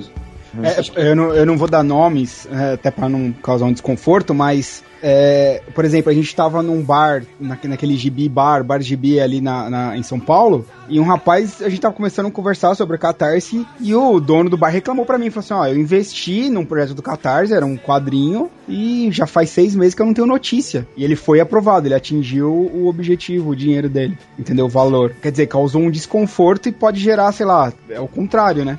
Sim, com Pode um certeza. perder Mas eu acho fã. que, É, é, tem muito da pessoa, né? artista. É, o artista mesmo, né? Porque às Eu não vezes ele, ele não isso- teve. é, eu não só concluindo, eu não vejo isso prejudicando tanto o, o sistema do Catarse. Eu acho que pode, pode prejudicar um pouquinho, mas não prejudica tanto assim. As pessoas não vão deixar de, de apoiar outros projetos por conta de uma pessoa que, por um motivo ou por outro, não conseguiu cumprir o prazo que ela tinha prometido, que ia É. entregar, etc. Mas eu acho que pro artista isso já, já pesa bastante. Ele já É. não, não deve ter um projeto bem sucedido da próxima vez que ele for tentar pelo Catarse. Às, vezes, às vezes a pessoa não tem, uma, não tem a noção de que, sei lá, de repente ele, ele fala, ah, vou tentar botar meu projeto no Catarse aqui, fala que eu preciso de tanto, mas quando ele consegue ver que tá bem sucedido, ele fala, pera, e agora, o que, que eu vou fazer? Muitas É, vezes eu falta essa orientação. Eu E concordo, eu vezes- acho e a- que muita gente ali, às vezes até por estar começando, é, não tem experiência e aí quando a coisa flui, É. ela não tá tão preparada, né, cara? Ah, O Catarse mesmo, no começo do ano, eles fizeram uma pesquisa. eh, Se você procurar no site deles, tem a pesquisa com- completa, assim. E muitos pontos que eles tocam é, é justamente isso que a galera fala. Ah, Essa questão do, da, da falta de orientação de algumas pessoas, de artistas, pessoas que jogam projeto no Catarse, e da falta de. e também da falta de divulgação que tem alguns projetos, né? Então tem muito essa. eh, eles até sugerem, sei lá, de repente o Catarse fazer uma plataforma, um manual, alguma coisa que auxilie a pessoa a administrar justamente essa coisa, né? Esse projeto, tudo esse negócio. Pra ela poder conseguir sozinha fazer as coisas, poder garantir a imagem dela e não prejudicar ninguém, né? Um ponto, que, um ponto que o Victor tocou que eu queria falar é dessa hora que vem a editora, né, e quer publicar uma coisa que já está sendo bem sucedida da forma independente, como aconteceu com o Valente, por exemplo. E aí você, é, se tipo você sofre algum tipo de pressão para mudar o formato ou alguma coisa do tipo, porque no caso de Valente, por exemplo, se nota que nada mudou, só mudou que agora tem uma editora. Mas ah, se, se eles chegam a sugerir alguma coisa de mudança de formato ou algo do tipo. Não, o, no caso do Valente, é, a gente já, já conversava com a Panini já há bastante tempo. A gente já conversa sobre isso desde, desde que eu lancei o segundo Valente, em 2012. E aí desde o princípio eu tava meio resistente com isso, que eu tinha medo de que isso acontecesse, de eles quisessem dar palpite e tal. Eu tava meio não querendo tanto assim fazer. Aí, tanto que ano passado, eu cheguei a. Eu ia fazer o Valente 3 independente. Eu cheguei a orçar na gráfica. Eu tra tava trabalhando com o, o prazo que a gráfica daqui de BH tinha me dado. E aí, pouco antes, assim, de eu, de eu mandar pra gráfica, faltava acho que duas semanas pro FIC. Eu mandei um e-mail pra Panini falando: olha, eu acho que tá muito em cima, não vai dar, quem sabe ano que vem e tudo. Aí eles na hora falaram: não, não, pera aí, rapidinho, já vamos fazer a proposta final. Mas antes disso, a gente tinha conversado bastante. Então, quando eles fizeram a proposta final, já, eles já sabiam o que, que eu queria praticamente. Tanto que eu nem precisei fazer uma contraproposta, de tanto que a gente tinha conversado antes. E o no Valente é exatamente assim: eu entrego o livro pra eles do jeito que eu entrego pra gráfica. Eu entrego o livro pronto, fechado, e falo, ó, é isso aqui. Não tem nenhuma, nenhuma, nenhuma é, nenhuma decisão editorial, nenhuma mudança. É, bota o selo e distribui, tipo. né? É exatamente isso. Né? E até porque o Valente é um personagem meu e, e ele é baseado na minha vida e tal, então fica complicado pra outras pessoas quererem dar palpite. Ah, eu acho que ele não tem que ficar com essa menina e tem que ficar com aquela e tal. Eu já tenho tudo planejado do Valente. Os, os seis livros já estão na minha cabeça, o que acontece em cada um, onde começa, onde termina cada um. Chegar alguém agora e falar, não, não pode ser assim, não faz o menor sentido. Então o Valente tá seguindo esse rumo. Mas muito por isso que eu tô falando, porque é um personagem meu, né, baseado nas coisas que eu faço. Já com a Turma da Mônica, né, que foi o projeto da Gra- Graphic MSP, aí já é completamente diferente. Tudo passa pelo Sidney, tudo. Teve pouquíssimas é, interferências editoriais dele e tudo. E todas que tiveram foram muito pertinentes, inclusive. Mas, assim, aí já é outra história, já é outra coisa completamente diferente. Acho que a gente É, eu- no final do Laços, né, por exemplo, tem você explicando o que, que mudou, né? O que eles pediram pra você ir pra Lu- mudar, né? Achei bem legal isso. O que? Você fala o nome da No, revista? no final do Laços, você explicou Aham. assim, às vezes eles pediram pra você ou suavizar o traço, ou fazer de uma forma diferente. Eu achei bem legal você explicando isso no final. Eu tô com ele na mão. Não, é que tem um. tem- é, lá no final Tem aparece. uns na verdade- extras, né? É, no extras do, No do, extras, do é. Laços. Sim. É, teve umas coisinhas. Teve a- a- a- o nome Laços foi, foi sugestão do Sidney. É, teve, teve coisas muito pequenas, assim. O Sidney, ele, pelo menos com a gente, quando a gente fez Laços, ele era um editor muito mais fã do que realmente aquele editor com visão, não sei o quê. O Sidney falava como, como leitor o que, que ele queria ver na história. Não, isso tem que passar mais perigo, isso tem que passar mais aperto nessa hora. É, teve uma coisa, do, teve um, tem um cachorro do mendigo né, na, na revista, tem um mendigo que a turma da Mônica encontra e tinha um Uhum. cachorro esse mendigo. A gente chamava esse cachorro de, de Maicon. E aí o Sidney falou: olha, vai ter muita criança chamada Maicon que pode ler essa revista. Então ela pode se sentir ofendida por, por o cachorro ter o nome dela e tal. Aí a gente mudou pra Maicão. Que aí ficou diferente, de cão, de cachorro e tal. Então tem umas Uhum. coisinhas assim, o jeito do Cebolinha falar também, tem coisas que a gente, sabe, é, tem uma palavra específica, a palavra grande, o Cebolinha não pode falar ela. É. Por quê? não- não- Não, peraí, sério? Não, mas na hora, dentro do contexto da, da frase, lá a gente nem se ligava. E tinha uns, uns 15, gr- não, uns 15 não, mas tinha pelo menos umas Ah, eu acho que a gente lendo também nem, nem ia pegar assim, né? A maioria das pessoas, mas algumas pegariam, né? E aí. É justamente esse o problema. né? Exato. As pessoas Pois são é. o problema. Acho que, bom, o, o casal aqui, o Paulo e a Cristina, eles estão no, em processo, né, de uma gráfica MSP. Eles podem contar um pouquinho pra gente como tá sendo. Oi? tudo bom? Oi? Aí tu não quer falar, cara. Ah, Ico, pode Participa. falar. pô. Pô, a gente teve na sexta passada agora, foi a primeira reunião que a gente realmente foi lá no castelo, uma hora as pessoas falar pessoalmente com o Sidão. Pô, foi super legal, cara. O, o roteiro quase, quase foi, né, redondinho, assim, vai ter alguns ajustes, mas por enquanto sem traumas. Ah, não sei, o. o- mas é o- meio isso que o Victor falou, assim, de... Putz, teve umas três questões que o Sidão levantou que antes, eu, por estar escrevendo aí, co- comentando, também a gente não tinha pensado ainda. Mas essa visão de fora, assim, é, é super É bom. Importante, É né? legal, ajuda bastante. E dá uma segurança grande também pra gente que tá acostumado a trabalhar sozinho. É, eu trabalho sozinho, mas eu tenho a Lu, né, minha irmã, sempre dando palpite. Eu mostro tudo que eu faço pra ela. O Chrome e a Eiko tem um ao outro aí também. Mas mesmo assim, a gente, sei lá, eu pelo menos, toda hora que eu lanço um projeto novo, um trabalho novo, eu sinto que eu tô dando uma cara a tapa pela primeira vez. Eu não sei o que É. as pessoas vão achar disso. Você ter um editor igual o Sidney, desde o começo acompanhando tudo, te dá uma segurança. Você sabe que se você estiver fazendo uma coisa ruim ali, ele vai te falar, sabe? Ele vai te falar e você vai parar e vai mudar isso. Não vai chegar na hora de estar o produto pronto lá no FIC, você entregando sua revista e ela tá uma porcaria. Você vai mudar antes. Então a figura do editor, no caso do Sidney, é muito bom por causa disso. Acho que o Chrome aí sentir isso também. Que ele acompanha desde o princípio. Então você vai, você vai tendo segurança. Fala, não, tá, tá indo bem. Porque é um projeto longo a graphic novel. Pra mim, pelo menos, foi a coisa com mais páginas que eu fiz. O Valente tem muitas, mas são tirinhas que eu vou fazendo aos poucos tal. Mas graphic novel mesmo foi maior. Então, ao longo do processo inteiro, é demorado e tudo. Você fica meio quando você já tá no final desenhando a história, já colorindo tudo. Você já passou por aquilo tantas vezes, aquelas ideias todas, aquelas coisinhas todas que eles falam, que aquilo já parece velho pra você. Você fala assim, nossa, cara, que coisa mais batida isso. E na verdade não é. E o editor, né, o Cid, a gente dá essa segurança. Fala, não, tá, tá ficando legal. Se você se tá passando por ele, é porque não tá tão ruim assim. O Sidney Não, e que ele, ele dos convive Paranauê, né? diariamente com os personagens também, né? Tem Exatamente. questões que nem, nem imaginava, assim. Ele, ó, Paulo, tarará, tarará, eu. É, é. Pra ele é óbvio, mas. Isso, tipo, parece que ele abre uma. Tipo a Matrix, né, cara? Você fala, oxe, como que eu não vi isso, cara? É, Não, Mas esse negócio. isso que o ele- Victor falou é faz totalmente, total sentido. Tanto, tanto na 2 quanto no, no roteiro do Penadinho também. Às vezes a gente tá escrevendo, tá? A gente chega, chega no resultado que, tinha, pô, agora eu vou, sei lá, geralmente eu dou uma pausa, assim, com uns dois dias, assim, sem, sem ler nada, sem ficar anotando nada com relação ao roteiro, pra tentar na- ali no terceiro dia ter a mente mais. É, você esfria a cabeça, você começa, você consegue voltar e enxergar com um olhar mais técnico, né, mais Você crítico. fica, vi- você fica meio viciado no desenho. Isso, exato. E o editor, pô, o papel dele também tem esse, né? Que ele tá recebendo aquele produto que já, já foi. Como é que posso, posso dizer?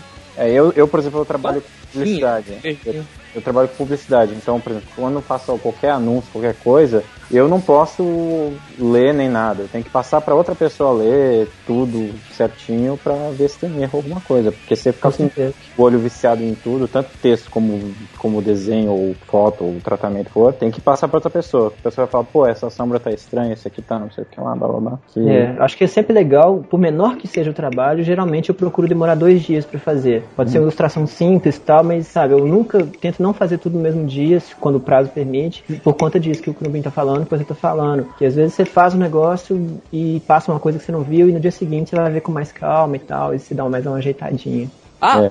só. É que agora, de- dentro desse contexto, até cabe também. É, só que aí eu vou estar voltando aqui uns, uns 20 minutos pra trás. Não, quanto a crowdfunding também, de Catarse, o meu projeto é um dos que também ainda até hoje não ficou pronto. E aí entra aquela questão também de, no Catarse, são todas pessoas físicas, né? Assim, não tem uma empresa por trás. E quando você não, como posso dizer, uma empresa, ela, ela lança o produto, mas você não fica ciente de quanto demorou esse produto pra ficar pronto também. No sentido de atrasos, assim. E, É, e quando sai, você só fica sabendo realmente quando sai, né? Exato, exato. E o Gnut, ele é um projeto que ele foi financiado, só que ele cresceu conforme o financiamento foi dando certo. E, sei lá, pessoalmente eu não quis é, colocar o valor pra mim pagar no, no, no valor final lá pra arrecadar, certo? Eu achava, eu- não sei, pessoalmente eu achei meio, eu acho meio, eu achei, eu achei que eu ia estar sendo injusto em colocar o meu valor de hora trabalhado em cima de, por exemplo, 500 pessoas de apoiadores, sabendo que eu vou imprimir mil, 1.500, 2.000. Então eu não achei, não achei justo que essas 500 pagassem as minhas horas trabalhadas em cima do quadrinho. Então, partindo do pressuposto que eu já não estaria me pagando com o projeto. Ali era só para financiar mesmo. É o que a maioria faz. Aí a outra questão também, o que aconteceu, que não que justifique, né, mas que tá por conta do atraso, é, é a questão de não é uma empresa, no sentido que eu tô, que eu digo assim, uma empresa ou é, uma empresa poderia falar assim, ó, Paulo, é, dezembro você tem que entregar e do jeito que tá vai tá e vai ser rodado impresso. Quando você tá com a Catarse, é, você tá falando diretamente com o autor, por exemplo, o Gnut foi um projeto que, nossa, eu nossa, o negócio deu certo, cresceu, eu consegui colocar game e tudo. Eu vi que ali eu podia é, me empenhar mais ainda, assim, em produzir algo melhor. No sentido de que existe um atraso, porém as pessoas que contribuíram não vão precisar pagar mais nada por um produto que vai vir melhor. Tanto que todas as páginas eu redesenhei. Eles com, com certeza não estariam num orçamento de, um, de uma editora, imagina. E ó, a gente fechou o projeto com isso, eu não vou te pagar pra você redesenhar as páginas. E esse foi, um, foi uma coisa que eu, que eu aceitei pra mim mesmo, assim, não, eu vou redesenhar todas as páginas porque eu acho que esse projeto merece. E tá lindo, viu, gente? Olha, vindo Pô, Gnut, Gnut, Gnut é sensacional. Eu acompanhei ele na, na- no blog e achei ele muito bom, cara, de verdade. Eu ia perguntar pro Paulo como que se dá o contato com os fãs nessa hora, assim, ó, Paulo. Ah, então, aí eu acho que é fundamental também o artista ter, manter a- todo mundo atualizado também, né?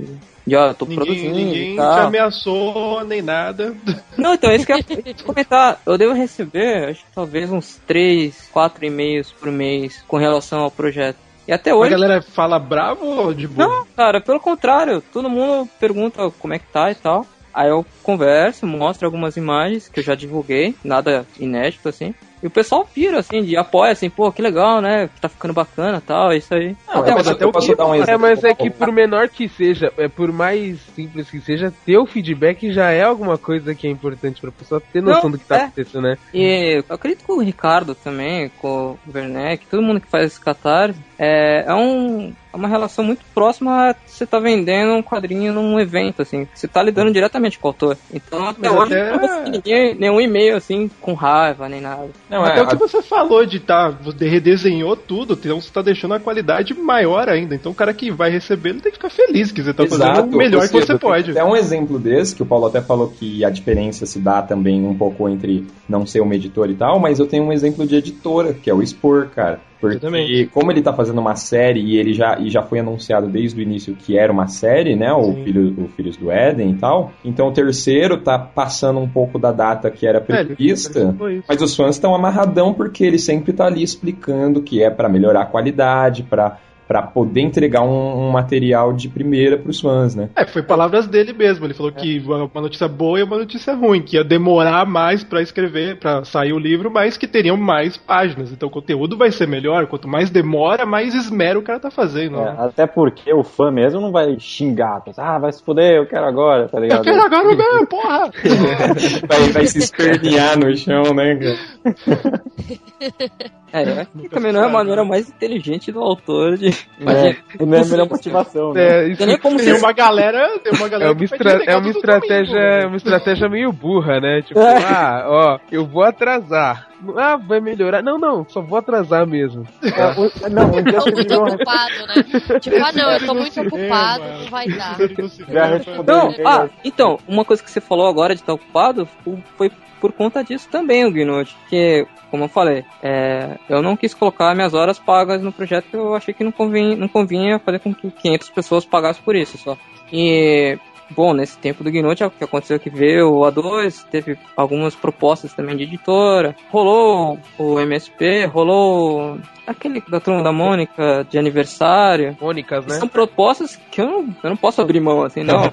Fizeram uma proposta que você não poderia recusar, né, cara? Exato, exato. E são coisas que você, eu, pelo menos no meu caso, como independente, não estava preparado quando eu fiz o Gnut lá atrás. Assim, não imaginava que eu ia receber convite pra conversar sobre penadinho, sei lá. E ao mesmo tempo, né, que você está Exato, exato. O legal é que pelo menos até agora todo mundo que entrou em contato entendeu essa parte. É, maravilha. Mas sempre vem as coisas ao mesmo tempo. Pelo menos comigo é assim. Pois é. É, você- Pelo você- menos tá- comigo, que eu sou É a- artista, é assim. É a vida, é a vida te Não, desafiando, eu tô cara. falando- A É, vida de um desafio. artista é Tá assim. Eu não sou Os convites, ilha de caras, eu não consigo. Não, eu tô falando que, mano, pinta um fila, não pinta um fila. Pinta quatro, dez. Não, mas isso é tá verdade, isso é É verdade. verdade, é verdade. É a vida te dando um soco. que você tem que aguentar. Porque na É vida, um pouco gostoso, né? Tô com carinhoso. Aí com aqui que diga, né? Fazendo a dois e o penadinho ao mesmo tempo. Ah, mas nesse, nesse momento, acho que assim, deixar até mais na mão do- dos convidados mesmo, pra eles falarem mais à vontade. podemos ir embora então. Tchau, galera. Tchau, A gente tá convidando delicadamente prazer. todos os renegados dessa. Foi um prazer, Vitor, Paulo. Ai, ai. Não, mas é, é assim, tipo, vocês contam as experiências mesmo, tipo, de trabalhar com, com mercado independente e chegar hoje ao, ao patamar que vocês estão e publicar numa editora e tudo mais. Olha, é, é, primeiro pela diferença, até agora eu não senti tanto essa diferença, né? Porque, que nem eu falei, o Sidney é, foi um editor muito, muito tranquilo de trabalhar com ele. É, outro editor que eu já trabalhei foi o Cláudio do Zarabatana, que também deu liberdade total. A Panini, né, publicando Valente por ela, eu tenho liberdade total, que nem vocês mesmos perceberam, é exatamente o mesmo livro, independente. Inclusive, mesmo formato, mesmo papel, mesmo tudo. É... Que, qual foi a outra pergunta mesmo? É, aí não, na verdade não tem nem tanto pergunta, mas deixar Ah, livre pra vocês falarem sobre a experiência mesmo. Olha, pra mim é, é. Eu nem. Sei lá, eu nem sei direito, porque eu sou diferente, assim, nesse sentido de. Vocês falaram, o Krum falou que já lia quadrinhos independentes, Cat com Banana e tudo. Eu nunca fui de ler muito quadrinho independente. Eu fui sempre de ler Marvel e alguns mangás e, e várias coisas do tipo, mas principalmente Marvel, assim. Eu não lia muito quadrinho independente. Ele surgiu pra mim como uma chance que eu tinha. Eu já fazia um, uma tirinha na internet, o Penny Parker. É, o Valente já tava no Globo, mas eu queria, eu sou desses que vocês citaram antes, que queria ter a coisa, o livrinho mesmo. E aí foi aí que a gente até juntou e fez o, o Pandemônio muito por conta disso, que todo mundo, quase todo mundo ali dentro, queria meio, meio que isso. Quase todo mundo ali já tinha seu quadrinho na internet, né? Já tinham quadrinhos rasos, é, o Ricardo já tinha o Rio Tiras, o, o Dan já tinha o, o Peixe Oswaldo Augusto, mas a gente queria ter o, o impresso. Aí a gente juntou, falou, ah, vamos fazer alguma coisa impressa aqui, vamos. Aí orçamos, vimos que dava, vimos que dava para arrumar um stand no FIC, e aí juntamos e fizemos isso. É, eu nunca parei para pensar assim, nossa, estou fazendo quadrinhos independentes agora. Eu continuei fazendo como eu já vinha fazendo na internet, do meu jeito, um quadrinho que simplesmente eu sei que eu vou gostar dele, pelo menos. Aí foi, foi assim, eu nunca parei assim para planejar muitas coisas. Tudo, tudo muito orgânico, né, cara? Vai acontecendo, né? É, exatamente. Meu, meu planejamento mesmo, pra falar a verdade, era desenhar pra Marvel, sabe? Eu Ah, cara, na boa, vamos ser sinceros. Quem não, né? Quem nunca? né? Exatamente. Quando eu comecei a, a- Quando eu larguei um dos empregos que eu tinha pra tentar fazer quadrinhos, minha ideia, até porque era uma das únicas coisas que eu conhecia, um dos únicos jeitos que eu sabia que dava pra viver de quadrinhos no Brasil, era desenhar pra Marvel. Então eu, eu tinha dois empregos em 2007, 2008. Aí saí de um deles e falei, tá, agora vamos começar a fazer quadrinhos. Aí eu comecei a desenhar Homem-Aranha, fiz uma historinha curta e tal, e ficou uma bosta, ficou muito ruim. Aí eu falei, tem alguma coisa errada, não tá funcionando isso.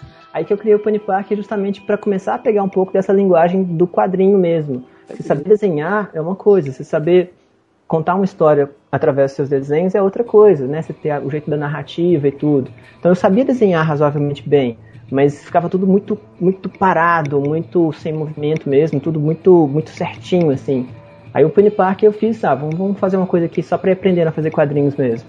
E acabou que o Penny Parker me trouxe o MSP50, me trouxe o Valente, e aí a partir daí as coisas foram, foram acontecendo e eu nunca, sem eu ter planejado muito. Ô, Vitor, deixa eu até te perguntar uma Peraí, Deus abençoe o Pony Parker. Tem uma, uma curiosidade sobre esse processo aí que você falou. É, quando você começou ali o, o- as tirinhas e tal, é, você estudava quadrinho ou você ia aprendendo em- com tentativa e erro? Ou você lia, tipo, livros técnicos e tal? Não, não. Eu, nunca não fiz curso de quadrinhos e nunca, até o momento, nunca tinha lido nada assim de, de quadrinho específico. Mas eu li quadrinhos a vida inteira, então pra mim não ia ser tão difícil assim. Era realmente sentar e colocar em prática conhecimentos de uma vida inteira, né? Eu não precisei pegar livros teóricos por conta disso, eu já sabia. Caso só se exercitar até conseguir se expressar mesmo da forma que você queria, né? Exatamente. E foi muito rápido, que as primeiras tirinhas do Penny Parker, eu gosto da maioria delas, assim, acho que eu já. Não sei, eu me dei bem com tirinhas, assim, eu acho. Uma coisa que eu nunca tinha planejado fazer, nunca tinha pensado em fazer antes, mas acabou que foi um formato que eu gostei muito de trabalhar com ele. E foi, foi ótimo. Penny Parker, tudo aconteceu por causa dele. Toda a minha vida de independente. Ô, Victor, posso fazer uma pergunta nada a ver? Que É, tá você tocando? gosta. Peraí. É, não, é que você falou de mangás. você falou de mangás, você, você curte Cavaleiros do Zodíaco? Porque no Valente tem referência, né? Tem. Ah, a minha irmã, ela era apaixonada pelo Shiryu quando era. Ah, tá. Quem não era, né? Quem não era? Quem não era? se revelando aí, ó.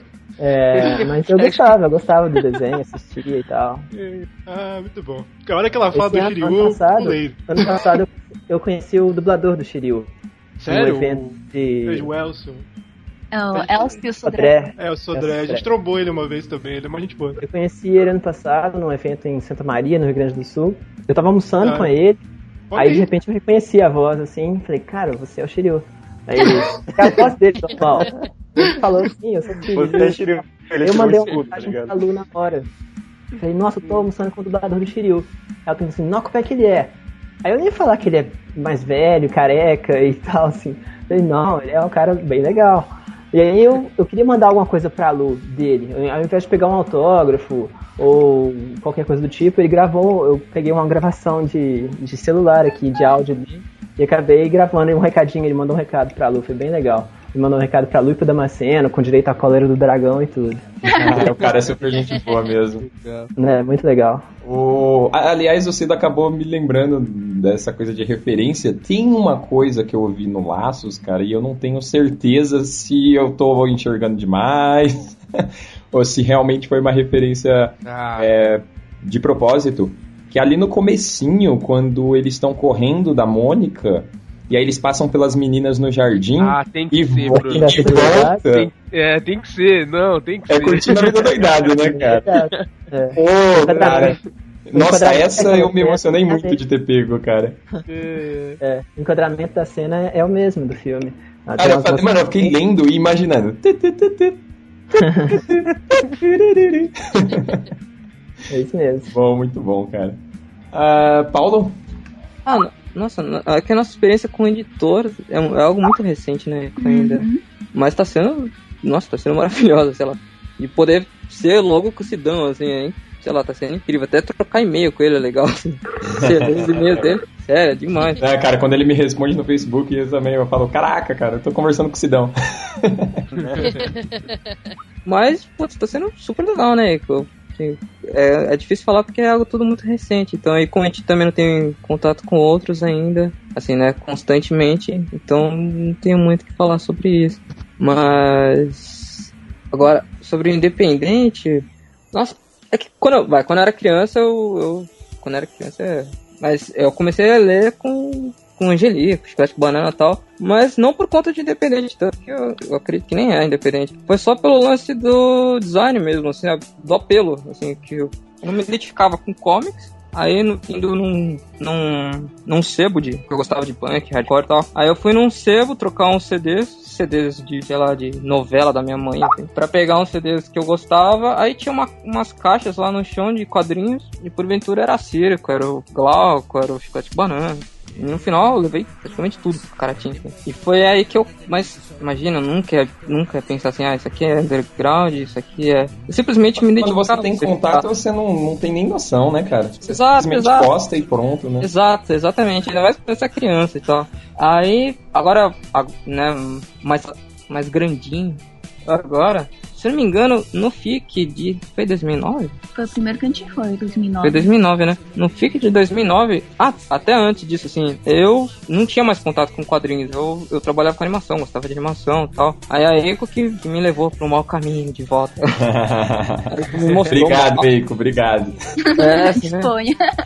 A Eiko me, pô, a Eiko me mostrou mal, várias graphic novels, assim, eu, pô, isso é, isso é bacana, cara. Aí eu comecei a ler, voltar a ler quadrinhos de novo. Ela te mostrou só coisa ruim, né? Mouse, Persepolis, esse tipo de coisa. Persepolis, nossa.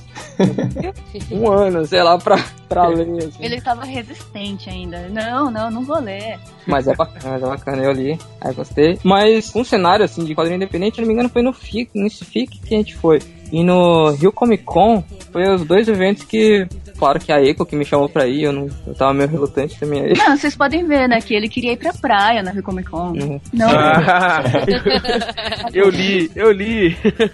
Então nadando na praia, molhando o pé na água. É, uma coisa melhor. Não, quadrinho.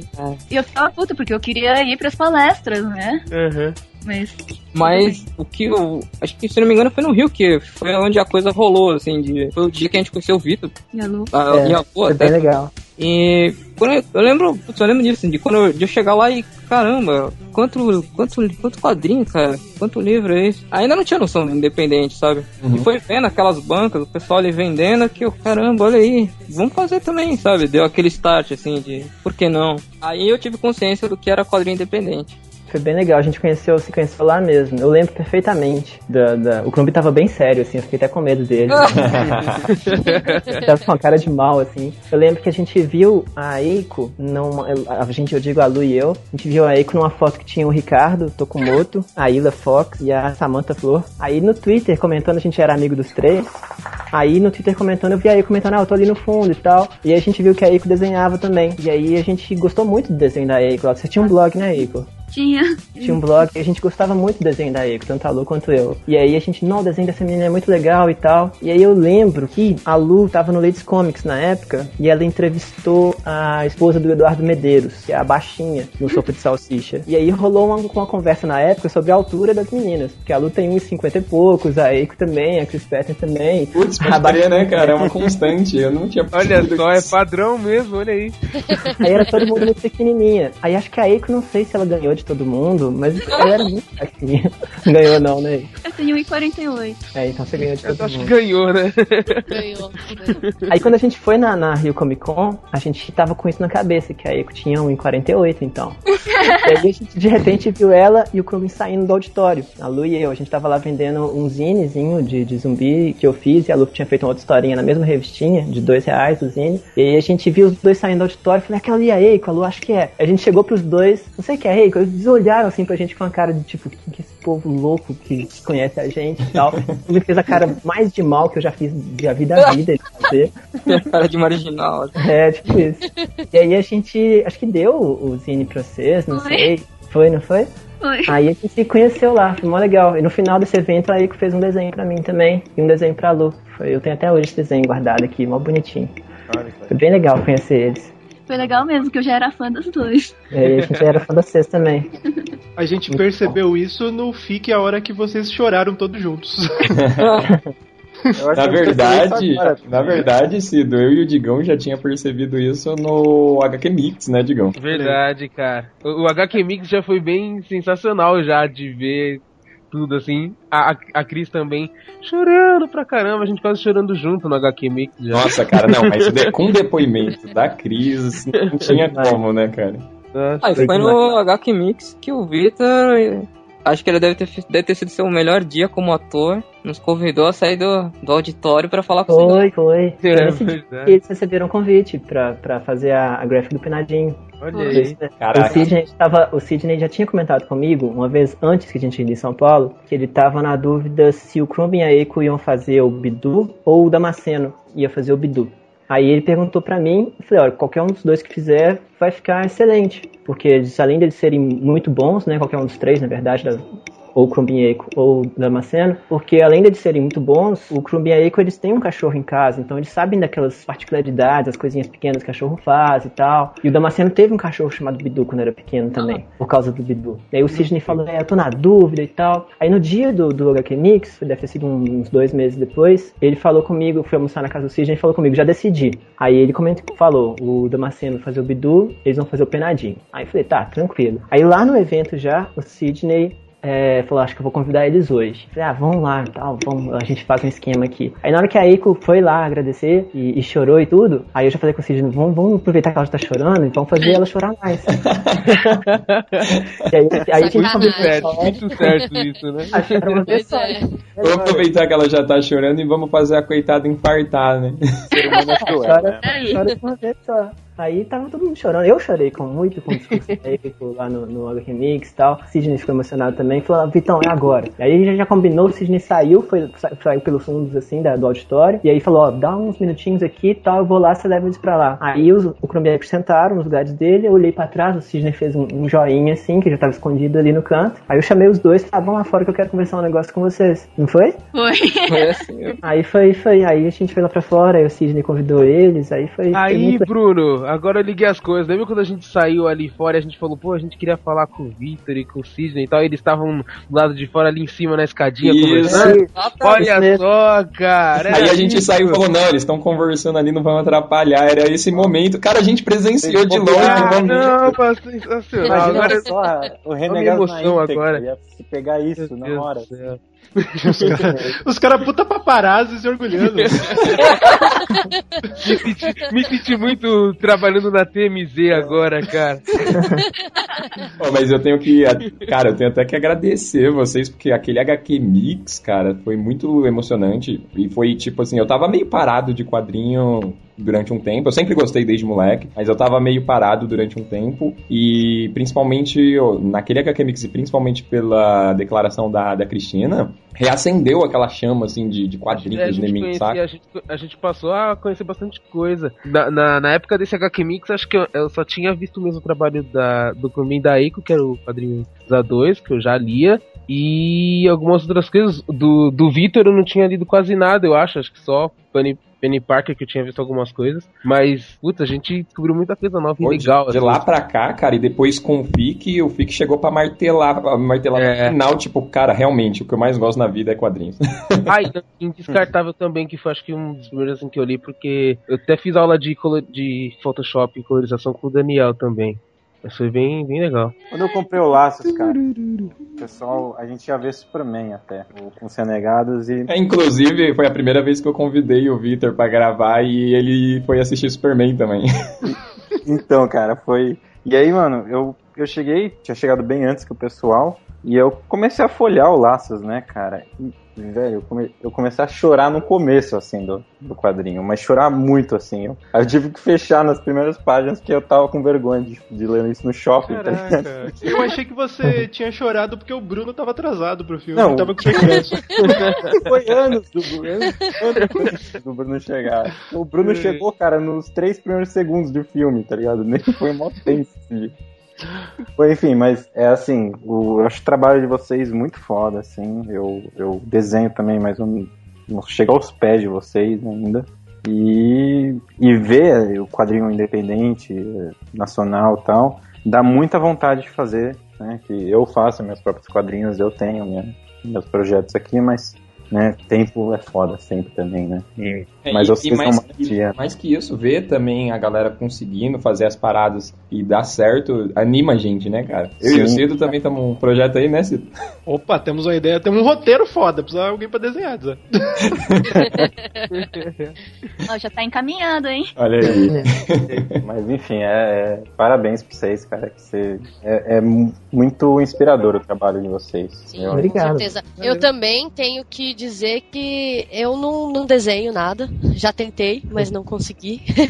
e eu tenho um amigo meu, assim, bem próximo, que ele tem um blog de webcomic e tal. E eu sei o quanto, assim, acompanhando a luta dele de, de manter o blog sempre atualizado para trazer mais público, o quão é difícil, né, esse processo inicial até você ter um público é, suficiente para poder ir para um catarse ou então tentar a proposta levar a proposta para alguma editora e com toda certeza vocês são assim tipo os maiores inspiradores dele e que ele continue fazendo isso por muito tempo o blog dele é o cabeça de tinta.com e, meu, é, é foda assim, porque eu não, não desenho nada, mas é, é bem complicado porque o cara tá iniciando, ele é bom pra caramba, mas você vê que não tem um retorno, assim, tão desejado, né? Tão rápido difícil. também. É Vocês, querendo ou não, já, já. Vocês já estão lá, né? Gente- eu acho que eu dei muita sorte, na verdade. Assim, a gente tem que crescer muito ainda. Eu acho que, nossa, muito, muito, muito ainda. Mas eu acho que até hoje eu dei muita sorte, de verdade. Assim, eu acho que, sei lá, tudo acontece meio que na hora, na- até agora pra mim, desde que eu comecei a fazer quadrinhos, tudo foi meio que acontecendo, igual eu falei, nada planejado, meio que na hora certa, é meio inexplicável assim mesmo. Tipo, eu nunca imaginei que eu ia fazer uma graphic novel da Turma da Mônica, até porque não existia uma graphic novel da Turma da Mônica até eu ser chamado pra fazer ela. Então, eu não sei, uma coisa meio de você ter aparecido na hora certa. Cara, mas É, aí entra até naquele conceito de sorte, né? De oportunidade e preparo, né, cara? Quando as oportunidades Exatamente. apareceram, você estava preparado para elas. Então vocês, assim, mais que merecem tudo que tá acontecendo. É, eu, eu- eu me sinto, mais que tudo, eu sempre falo isso, eu me sinto muito privilegiado, assim, sabe? Por tudo que tá acontecendo na minha vida, desde que eu comecei a fazer quadrinhos, na verdade, tudo, o retorno que a gente tem é, é fantástico das pessoas que, que choram, igual vocês falaram, que, que, sabe, que se inspiram no trabalho da gente também. É, de verdade, era uma coisa que eu, que eu comecei a fazer quadrinhos pra isso e eu achava que eu só ia ter isso daqui a, sei lá, 60, 30 anos, quando eu já tivesse com 60 e pouco. E hoje eu já tenho isso, e isso é demais, assim, eu, eu, eu me sinto muito privilegiado e eu quero merecer esse tipo de reconhecimento que a gente tem hoje, eu quero ser merecedor disso. né, É o que eu mais penso hoje, assim. É, é muito bom, cara, é muito bom fazer quadrinhos e, e ter isso. Eu não sei nem explicar direito. O reconhecimento, né? É, é o reconhecimento, é tudo, cara, sei lá. Poder é uma o que você sensação de que as né? coisas. Que é uma você sensação ama. de que as coisas se encaixaram, sabe? De verdade. Tudo, muitas coisas eu conheci. Eu tenho amigos, meus amigos, a maioria deles são amigos que eu fiz quando eu tinha 12, 13, 14 anos. E eu tenho um grupo muito fechadinho, assim, de amigos. Tem poucas pessoas que eu considero amigos de verdade. E depois eu comecei a fazer quadrinhos, eu fui conhecendo outras pessoas que eu comecei a chamar de amigos também. Exemplo, o Crominha aí, que estão aí. E, e, sabe, conhecer não só pessoas que são meus amigos, mas pessoas que são legais e, e boas de verdade e, e- e querem, sabe, crescer também, são positivas, isso faz muito bem. E eu conheci minha namorada atual depois que eu comecei a fazer quadrinhos por conta do pessoal do Pandemônio também. É, tudo, sabe? Tudo. Minha vida de repente começou a andar assim pra valer no momento em que eu falei, tá, agora eu quero fazer quadrinhos. Então, assim, Fama, mulheres e dinheiro, é isso, Vitor?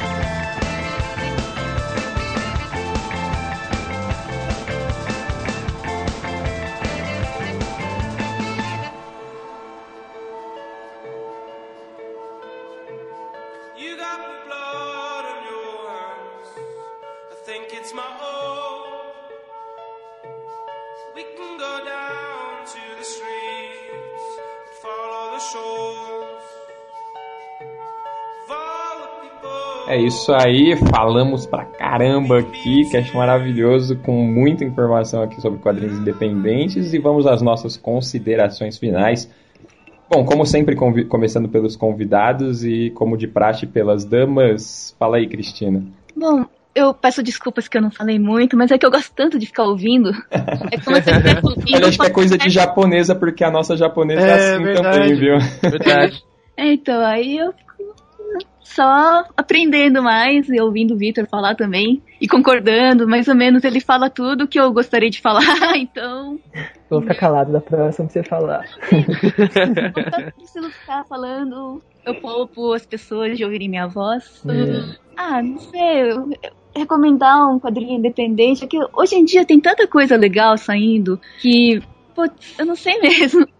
Tem ah, ah, é uma lista gigante, assim. Era mais fácil eu mandar uma lista, depois vocês linkam. Olha, eu não vou. Se você quiser, eu não dispenso essa ideia, não, viu? A gente coloca lá um linkzinho, é, lista da ICO e deixa disponível lá. ó. Vai ser Eu acho válido. Eu acho válido. Ah, pode ser. Olha, eu vou cobrar você no Face, hein? Aqueles, né? Tem certeza? Ai. Ah, tá bom, vai. Ó que o Bruno é chato, hein? É, ele vai te infernizar agora. Olha só. Não, uma das coisas legais que eu achei. Não foi eu que achei no FIC, né? O autor que entrou em contato comigo é o Heitor. O H-E-I-T-O-R, né? O Heitor. Ele também faz tirinhas e lançou esse livro lá no FIC. Hum, agora tenho que ver o nome dele. Agora é que vai ter que achar em meio a 4 mil quadrinhos. Vou ficar esperando, então. A gente coloca aí no link. Pode falar, então. ah, se aí quando quiser falar mais alguma coisa, fica à vontade. Mas aí na sequência já pode falar o Paulo. Ah, e tem o cara Eu Sou Legal, da Marília, que eu gostei bastante também. Tem o A Entediante Vida de Morte Crens, do Gustavo Borges. Pô, eu tô curiosíssimo sobre esse, viu? É muito legal. É um- é um- é a morte com crise existencial, né? Pelo que eu vi. Hum. Ah, acho que é isso, Paulo. Minha vez. É... Cara, eu- é, sei lá, se tem algum autor escutando que faça os seus quadrinhos, cara. Acho que não, antes de pensar em editora tal, o importante é fazer. Tal, talvez, pra mim, assim, fique algo mais fácil, por eu ter tido banda e contato com meio mais underground de música. Quando você tá envolvido, você vê que tem muitas bandas de grindcore, de metalcore, de black metal, assim, que, que conseguem dar continuidade ao seu trabalho com um público pequeno. E levando isso pra quadrinhos, você vê que existe também. Quando você tem o primeiro contato com as pessoas, você vê que é possível. Então acho que faça, faça seu- seus quadrinhos, independente de se você hoje tem só sua mãe que lê, seu tio, faça e faça acontecer. Assim, vá em eventos, E conheça alguma hora o seu pessoas. público vai te achar. É. É, eu acho que se você fizer, uma hora o que tiver que acontecer, vai acontecer, né, cara? É, mas é aquela coisa, só vai acontecer se você, primeiro, ter alguma coisa e, segundo, tá no lugar, né? Meio que quando até o Victor falou de as coisas acontecem, acontece porque ele tava no, naquele lugar, naquela hora e preparado para aquilo, né? Então, Isso mesmo. feito, não teria acontecido também. Bom, e por aí vai. Então, faça, faça. Seja na internet, seja no zine, seja impresso, o importante é fazer. E um, um quadrinho pra indicar, em mente agora eu teria o do Harmatan, do Harmatan. É assim que se fala? Harmatan do Kobiaco? Do Pedro Kobiaco. Foi um, um dos independentes que eu peguei e teve um punch, assim, deu um. Eu achei que tem algo bem bacana no quadrinho dele. Se não me engano é de 2013. Ficaria com. Maravilha. Fala aí, Vitor. É, eu acho que é exatamente isso que o Krubin falou. De realmente você, se quer fazer quadrinhos, a gente acho que sempre que lê, quem lê quadrinhos geralmente acaba querendo fazer, ou desenhar, ou escrever, criar seus personagens e tudo. Vai fazer isso na internet, vai publicar, que nem aí que falou, seu público vai te achar. É aquela coisa do você tem que construir para que eles venham, sabe? E então assim, muita gente eu recebo e-mail, mensagem de Facebook perguntando: "Ah, passa o contato da Panini aí para publicar com eles. Ah, me passa o contato do Sidney que eu quero fazer uma graphic novel e o cara não fez nada ainda, sabe? Não é assim que funciona. Uhum. A pessoa já quer ir direto na editora e tudo. Não, você tem que pular umas etapas, você tem que aprender a fazer antes. É, Ela não quer a fazer galgar um caminho, né, cara? Quer já, já, já chegar lá. eu comecei a fazer o Pony Parker pra aprender a fazer quadrinhos, né? Eu ia fazer uma tirinha dele, depois eu decidi que ia fazer 10, depois eu decidi que ia fazer até o Halloween, que ia dar umas 20, e acabei fazendo 140. E até hoje, que nem eu falei, todo quadrinho que eu lanço, eu sinto que eu meio que tô pela primeira vez lançando uma coisa, tô pela primeira vez dando minha cara a tapa pras pessoas. E é assim que tem que ser, você tem que aprender a fazer antes, com coisas menores, pra depois fazer as grandes, né? E é isso, cara. E, e se a pessoa quer fazer isso, que nem eu falei, pra mim tem sido excelente, tem sido muito bom em todos os aspectos da minha vida, assim. E então eu recomendo a todo mundo que, que faça isso mesmo, que corra atrás do que quer, porque, sei lá, acho que se for pra você fazer, você tem que começar alguma hora pra que as coisas aconteçam mesmo. E indicação de quadrinhos, eu indiquei pra vocês na, quando a gente gravou no Fast Comics o Imagine Zumbis na Copa. Verdade. Eu achei bem legal, né? Foi isso mesmo. Eu indico também que eu li de lá pra cá, eu li o A Vida de Jonas, do Magno Costa. Putz, é legal. Hum, É muito legal, não é pra todos os públicos, mas é bem legal. E eu peguei um quadrinho no Fast Comics que eu conheci também chamado Galho Seco, do Guilherme Petreca, que ele chama. Que o desenho do cara é absurdamente lindo, a história é muito bonita também, é um quadrinho de pouquíssimas páginas, mas nossa, vale muito a pena. Um Galho Seco do Guilherme Petreca. Ele, ele, ele também, eu, eu cheguei a trabalhar com ele quando eu tava em animação também. E ele era um cara desses, né? Que a gente conversava, a gente já fazia dois. E na época ele falava, pô, vou fazer quadrinhos, ou não tenho tempo, ou vou fazer quadrinhos, mas sempre ficava pro, postergando um dia eu vou fazer. Aí quando ele apareceu com o Olho Seco, né? Ele comentou com a gente antes também, né? Que ele agora tava fazendo pra valer de verdade. Então esse, esse momento assim de não, todo mundo, eu, Vitor, Eiko, todo mundo nunca tem tempo, mas não é por isso que a gente não faz, sabe? Assim, você, É. dá, você arranja o tempo, não adianta. Ou você dorme uma hora menos, ou não passeia com o cachorro hoje, ou É exatamente. é, de algum jeito, se você realmente quer, como o Guilherme Petreca fez também, ele foi e fez. Eu acho essa uma lição importante mesmo, cara, porque realmente tempo a gente nunca É. tem mesmo, cara. Se você E é lindo um o trabalho jeito, dele. cara. É Ótimo. lindo, lindo. Eu nem, eu não foi combinado isso, eu não sabia que o Crumbin e aí conheciam ele, tem um trabalho junto, não foi combinado nada disso. o trabalho dele é, é muito bonito mesmo, muito legal. E essa coisa do tempo, eu sempre penso no Danilo Beirute, que é um cara que, poxa, o cara tem um emprego normal, de trabalha de acho que de 9 a 6 todos os dias. Ele é casado, tem duas filhas, tem cachorro e tudo, e arruma tempo pra lançar, igual esse ano ele vai lançar duas graphic novels em banca. Três até, né? Porque o São Jorge foi dividido em duas. Depois havia um astronauta. Então se um cara desse consegue tempo pra fazer, no horário de almoço dele, final de semana, etc., quem sou eu pra falar que eu não tenho tempo? Maravilha, cara. Fica aí a lição pra galera. Vamos lá pra consideração final da Bá. Ei, bom, muito obrigado por compartilhar essa experiência toda. E eu queria só falar pra galera pra ler quadrinhos, tipo, leiam mais quadrinhos independentes, porque tem muita coisa boa hoje. Não ficam, não fiquem presos só em grandes editoras ou em coisas que vêm de fora, porque tem muita coisa boa saindo daqui e que não vale a pena, tipo, não, não dá pra ser perdido, sabe? É muito conteúdo muito interessante. É isso aí. Isa. É, muito bem. Eu agradeço a presença dos nossos convidados, enriqueceu muito o cast. É, mandar um abraço pro nosso amigo Flávio Luiz, que conseguiu lá o, a grana pra fazer o AU, né? O capoeirista, a Opa, nova pode edição. crer, cara, é muito bom. Verdade. Passou até das estimativas, muito bom. É, deixar uma indicação que é um quadrinho que eu já li, eu acho que eu já até indiquei em algum outro cast de quadrinho, mas eu vou indicar de novo. É, chama Planeta Morto, que é uma, é uma, uma que eles publicam até online, você pode baixar e tal. Que é roteirizado pela Fernanda Oz e o Celso. Celso, não sei o nome dele, mas são eles. Vou deixar o link aí pra quem quiser. E é isso aí, um abraço a todos. Beleza, fala aí, Digão. Opa, valeu mesmo, Vitor, Cristina e Paulo, sensacional. Mais um cast foda. Sempre gosto de gravar esse cast com essa galera que é muito bom mesmo, emocionante, hein? E eu vou indicar uma webcomic bacana. Ah, vá, indicar o webcomic, Digão. É, que é o Bear. Ah, mancado isso aí. Pô, é muito bom, Sensacional, da Bianca Muito bom. Pinheiro. É muito bom mesmo, de verdade. Roubou minha indicação na cara lá. É incrível, é incrível. E se eu bem me é lembro, bacana. foi o Bruno que indicou pra mim e você, digam. Exatamente. Sim, Exatamente. Muito Sacanagem. obrigado, Bruno. Que é, tá muito bom mesmo, muito legal. É, beleza, beleza. Fala aí, Zá. eu queria agradecer a presença dos nossos ilustres convidados, que puta que pariu, né? Foda pra caralho. É...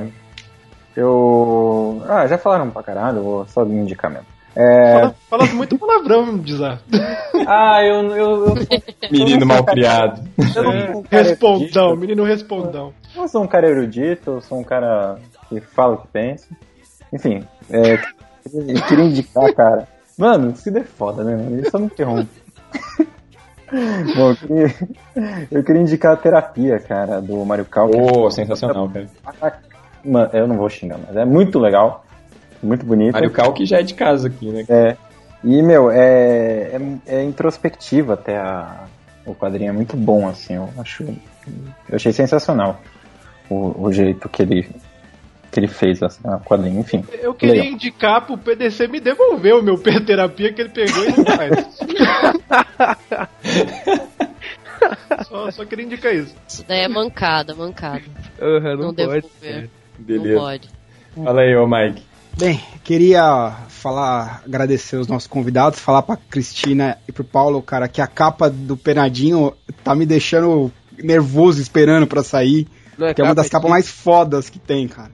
Pior que é o Da- livro, né? Não é a capa. É. É, em- puta, mas que seja, cara. Tô- aquilo tá deixando a gente muito ansioso. Eles sabem que no FIC a gente escolheu a capa. a- É verdade, tem esse fato aí que lá no FIC a o Sidney ele veio conversar com a gente e ofereceu um- uns posters que ele estava lá do- dos teasers das próximas Graphic MSP e a gente escolheu a do Penadinho, cara. Valeu. É, vocês assinaram pra gente lá, foi bem maneiro. que medo. Cara, e você meio fanboy agora, falar um pouco do, do, do Vitor, cara. é, eu acho que o seu trabalho do, do, do Valente é uma das coisas mais fenomenais que eu já vi na minha vida, assim. Poucas coisas que eu li na minha vida é, é, trouxe a emoção de ser um adolescente indo pra vida adulta do que o seu trabalho. E assim, se você acha que você tá esperando ser merecedor, eu acho que passou, cara. Você é merecedor. Entendeu? Acho que parabéns, cara. Seu trabalho é muito Ah, foda. vou parar de fazer quadrinhos, então. Ô, Tá conseguindo. É, já tá no ápice já. Depois você pode se aposentar, meu amigo. Eu acho, Tá eu acho que merece uma salva de palmas com fogos de artifício agora, hein? Olha aí, palmas virtuais e artifícios virtuais. Não, realmente, cara. Realmente, é, realmente foi muito bom. E é isso aí, cara. galera. Mais uma vez, obrigado aos nossos, aos nossos convidados e até a próxima. Bom, eu Me Ih, surpreendeu, peraí, me surpreendeu o Mike lembrar a, adolescência dele. Faz tempo. faz tempo, né? É, Faz tanto aí- tempo. Ele leu ali e falou: ah, deve ser assim.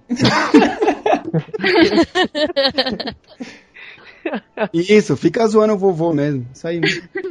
Bom, vamos lá. Eu, Bruno, também quero começar agradecendo aos nossos convidados, ao Paulo, a Eiko, ao Vitor, primeiramente por terem aceitado gravar aqui com a gente, por serem tão gente boas com a gente em todos os eventos, aguentarem a nossa fanboyzice. E é isso aí, vamos, vamos dar força pra essa galera aí, quadrinho nacional, quadrinho independente. Dá pra você fazer tudo isso, ler tudo isso sem parar de ler seu Marvel Comics, tá? Então não tem desculpa.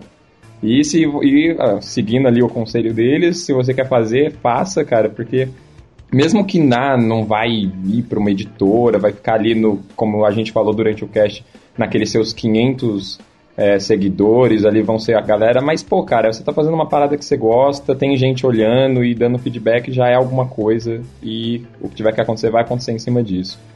Bom, É de, indi- de indicação de quadrinho, eu vou reforçar, né? Já que o Digão pulou minha vez aí e falou do, do Bear, que na verdade eu, o Vitor indicou na, na, na página dele. Aí eu vi, adorei. Puta, eu, adorei essa webcomic. Faz tempo que eu não leio webcomic que acompanho, assim. E esse eu tô acompanhando. E eu já indiquei pra galera aqui e todo mundo adorou, cara. Então, essa é a minha indicação. Muito obrigado. Esse foi mais. Só uma coisinha, só uma coisinha. Fala aí, Vitor. A, a Bianca, que faz o Bear, tá com um projeto no Catarse agora. Olha aí. Vocês sabiam disso? Eu não sabia, cara, ser sincero. Não sabia. Ela entrou, entrou agora, chama Dora. É, entrou Deixa- fa- que eu vi Deixa o link pra gente, ô, Vitor. Essa semana. Tá jóia, eu vou procurar aqui. Nossa, a então a gente aproveita aqui. A gente, como o Cido disse, nosso amigo Flávio Luiz conseguiu financiar É. o 2 e agora a gente vai faz- usar aí a iniciativa renegada para financiar o projeto da Bianca. Boa. Então, Isso aí. Sim. É isso Link aí. no post. Link no post. É isso aí, galera. Foi mais um Renegado Cash. Espero que vocês tenham gostado e até a próxima.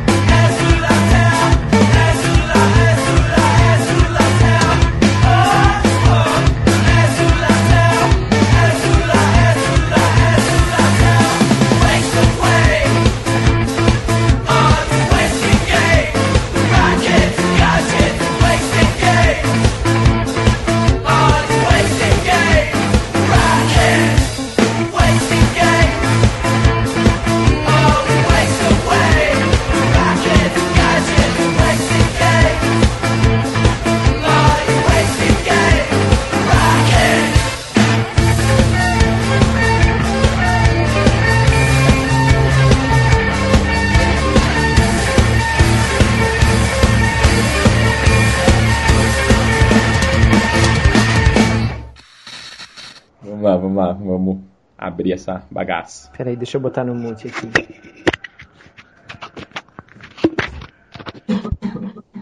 Join me, and together we can rule the galaxy as father and son.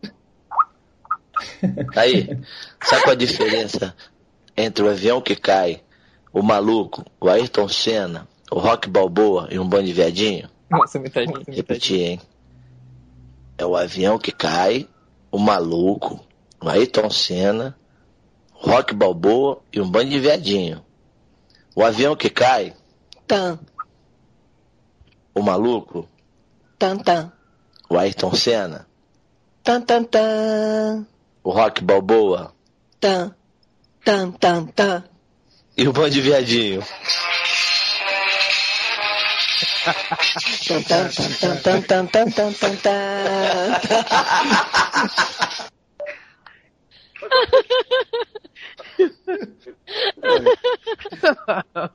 Tá gravando isso, né? Tá gravando. Gravou, né? Gravou, gravou.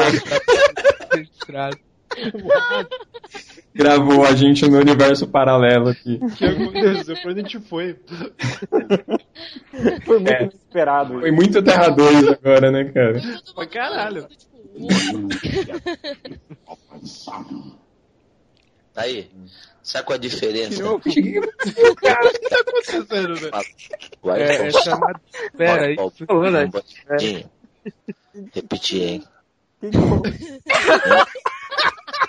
Os funkeiros invadiram a casa do Vitor, velho. Caraca. Pô, cara, peraí. Para de contar, que é essa, cara? para de contar piada e fala aí quando você quer de resgate, velho. O Ayrton Sério, o Rock Balboa. Tan, tan, tan, tan. E o bando de viadinho.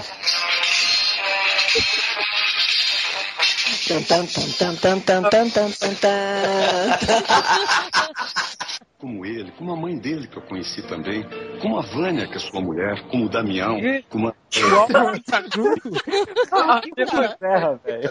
Eu quero saber se ele tá ciente do que tá acontecendo. É, cara, eu tô nessa dúvida. Sequestrado, cara. Eu acho que sequestraram ele, os funkeiros. Caraca, os, os funkeiros invadiu a casa do capitão. Serra. Aí, sabe qual a diferença? Olha,